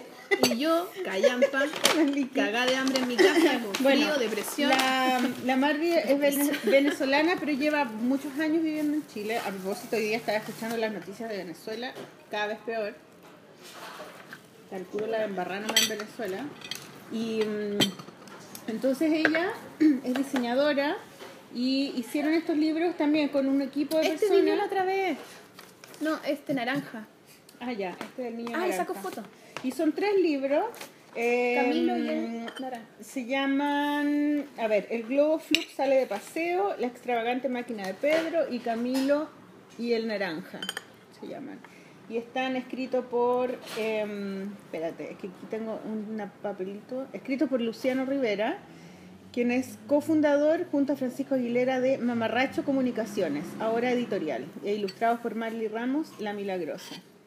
Y, y estos libros, dice ella que en un principio los, eh, los hicieron para mandarlos a concurso, al concurso eh, a la orilla del viento. Y mm, en ninguno de los concursos quedaron. Entonces, primero, y pasa mucho, ¿ah? porque también, por ejemplo, el libro de la, el libro que hicieron, el libro que hizo la, ese de la Fran Nerd, el primero que hizo del gato, Ah, también fue. Hay muchos libros que los hacen para los concursos porque en el concurso te piden el libro terminado. Claro. Sí. Y, mm, y entonces ya no, no quedan, no ganan y, y ahí se consiguen quien los edit, quien los publique. ¿no? Sí. Entonces, eh, yo creo que los concursos son buenos para eso. Sí. Sí, pues son como una excusa. son una excusa, claro. Entonces presentaron estos libros y mm, el uno, dos y el otro lo hicieron para hacer la, la ¿cómo se llama esto? La colección. Y los venden. eh, aquí dice que es como que lo hacen mano a mano y todo, pero yo creo que deben estar en más que libro, dice. Librería Más que Libro, que es una librería especializada en libros infantiles con sede en el Drugstore y en el barrio Italia. O sea que aquí deben estar, pues, en el barrio Italia. Claro, en alguna librería. Quizás están aquí en Gato Pesco, habría que ver. Sí, puede ser. Entonces quería em, Muy bien, nos recomendamos. recomendarlo. Buenísimo. Son unos libros, son libros para niños primera infancia. Son historias muy Y dele con los apellidos, son la maniquí, weón, son, Está bien, te apoyo, weón, te son apoyo. Está historias con poco texto y, y todos los dibujos la Marley. La Marley también hace cómics. O sea, yo por lo menos fue mi alumna de, en la Diego Portales de cómic, hizo cómic autobiográfico. Así que eso, felicitaciones Marley, muchas gracias por tus regalos y em, no sé qué más, no tú tienes No, ya es más tarde que la mierda. ¿no? Ya. Vámonos, weón. Sí, ya. Eh, ah, no, que vayan a ver la obra. Vayan a ver la obra de teatro, se estrena este viernes, pero pueden ir hasta cuándo que tienen. Julio. Sí, todos jueves, viernes y sábados de julio a las 8 de la noche en Teatro Ictus, Risas de Papel. Eso, vamos a poner un flyer de, Sí. de la obra de teatro, vamos a poner un flyer también de las actividades que ustedes tienen en blog para que Sí. también se metan al blog y vean y se inscriban y participen. Sí, Eh, eso, chiquillas, les queremos agradecer, chiquillos, a chiquillas, ustedes, a la marranada que hicimos. a la marranada de programa, de pastel. Muchas gracias por haber venido. La marranada lo estás usando todo mal. Para nada es malo. No importa, no importa, todo es malo, todo es relativo, no hay límites. No hay límites para nada. Así que muchas gracias por venir. A ustedes por Eh. Disculpen que llegamos un poquito tarde. Estuvo no, bien, bueno, no, no. no hacía nada de frío, estuvo bien. Oye, muchas gracias al patio de Gastón que nuevamente Sí. nos trajo café, nos trajo pastelitos. muy no se rico, nos comido. gracias. Muy Muchas rico. gracias. ah, y vengan para acá, Casa Mestiza, hay muchas cosas bonitas que ver. Están a Gato Pez, está a Print, el patio Gastón, hay unas cosas. Hay dos una baños. tienda de ukelele, weón, está muy entretenido. Así que eso, pues nos vemos en otro capítulo. Sí, Oye, ¿y salimos en la revista el sábado. Salimos este sábado en. La Vamos revista a salir, sábado. claro, la revista el sábado. Así que mírennos. Si La pola- alguna estupidez, nos perdonan. Sí, que probablemente vamos a ver Seguramente, bastante sí. estupideces, pero bueno. Oye, eh, ¿qué Música, nos vamos ¿Cuál con el mismo música? músico, ¿no? ¿El mismo Con músico? el Triciclo Circus Band. Ya. Sí, nos vamos con Otro tema nomás Band, de él. Otro tema de él y también 6 de julio, sí, el 6 de julio, para los que les interesó y les gustó la música, vayan a verlo, participen. Vayan, vayan a las cosas, si pueden Sí. ir, ¿cachai? Ah, me gustó algo, voy, voy a mirar. Hoy está Warhol en el Palacio de la Moneda. Centro Cultural. Vayan a ver a Warhol también. pues. Sí, hay que ir a ver a Warhol. ¿Va a venir a la polola? Eh, Warhol, un fantasma de Warhol. El espíritu. Blanco. Ya, chiquillos, gracias por todo, por escuchar. Eh, nos vemos en un nuevo capítulo de La Pelota. Eh, ¡Bravo! uh, Nos vamos con Triciclo Circus Band. Desvanece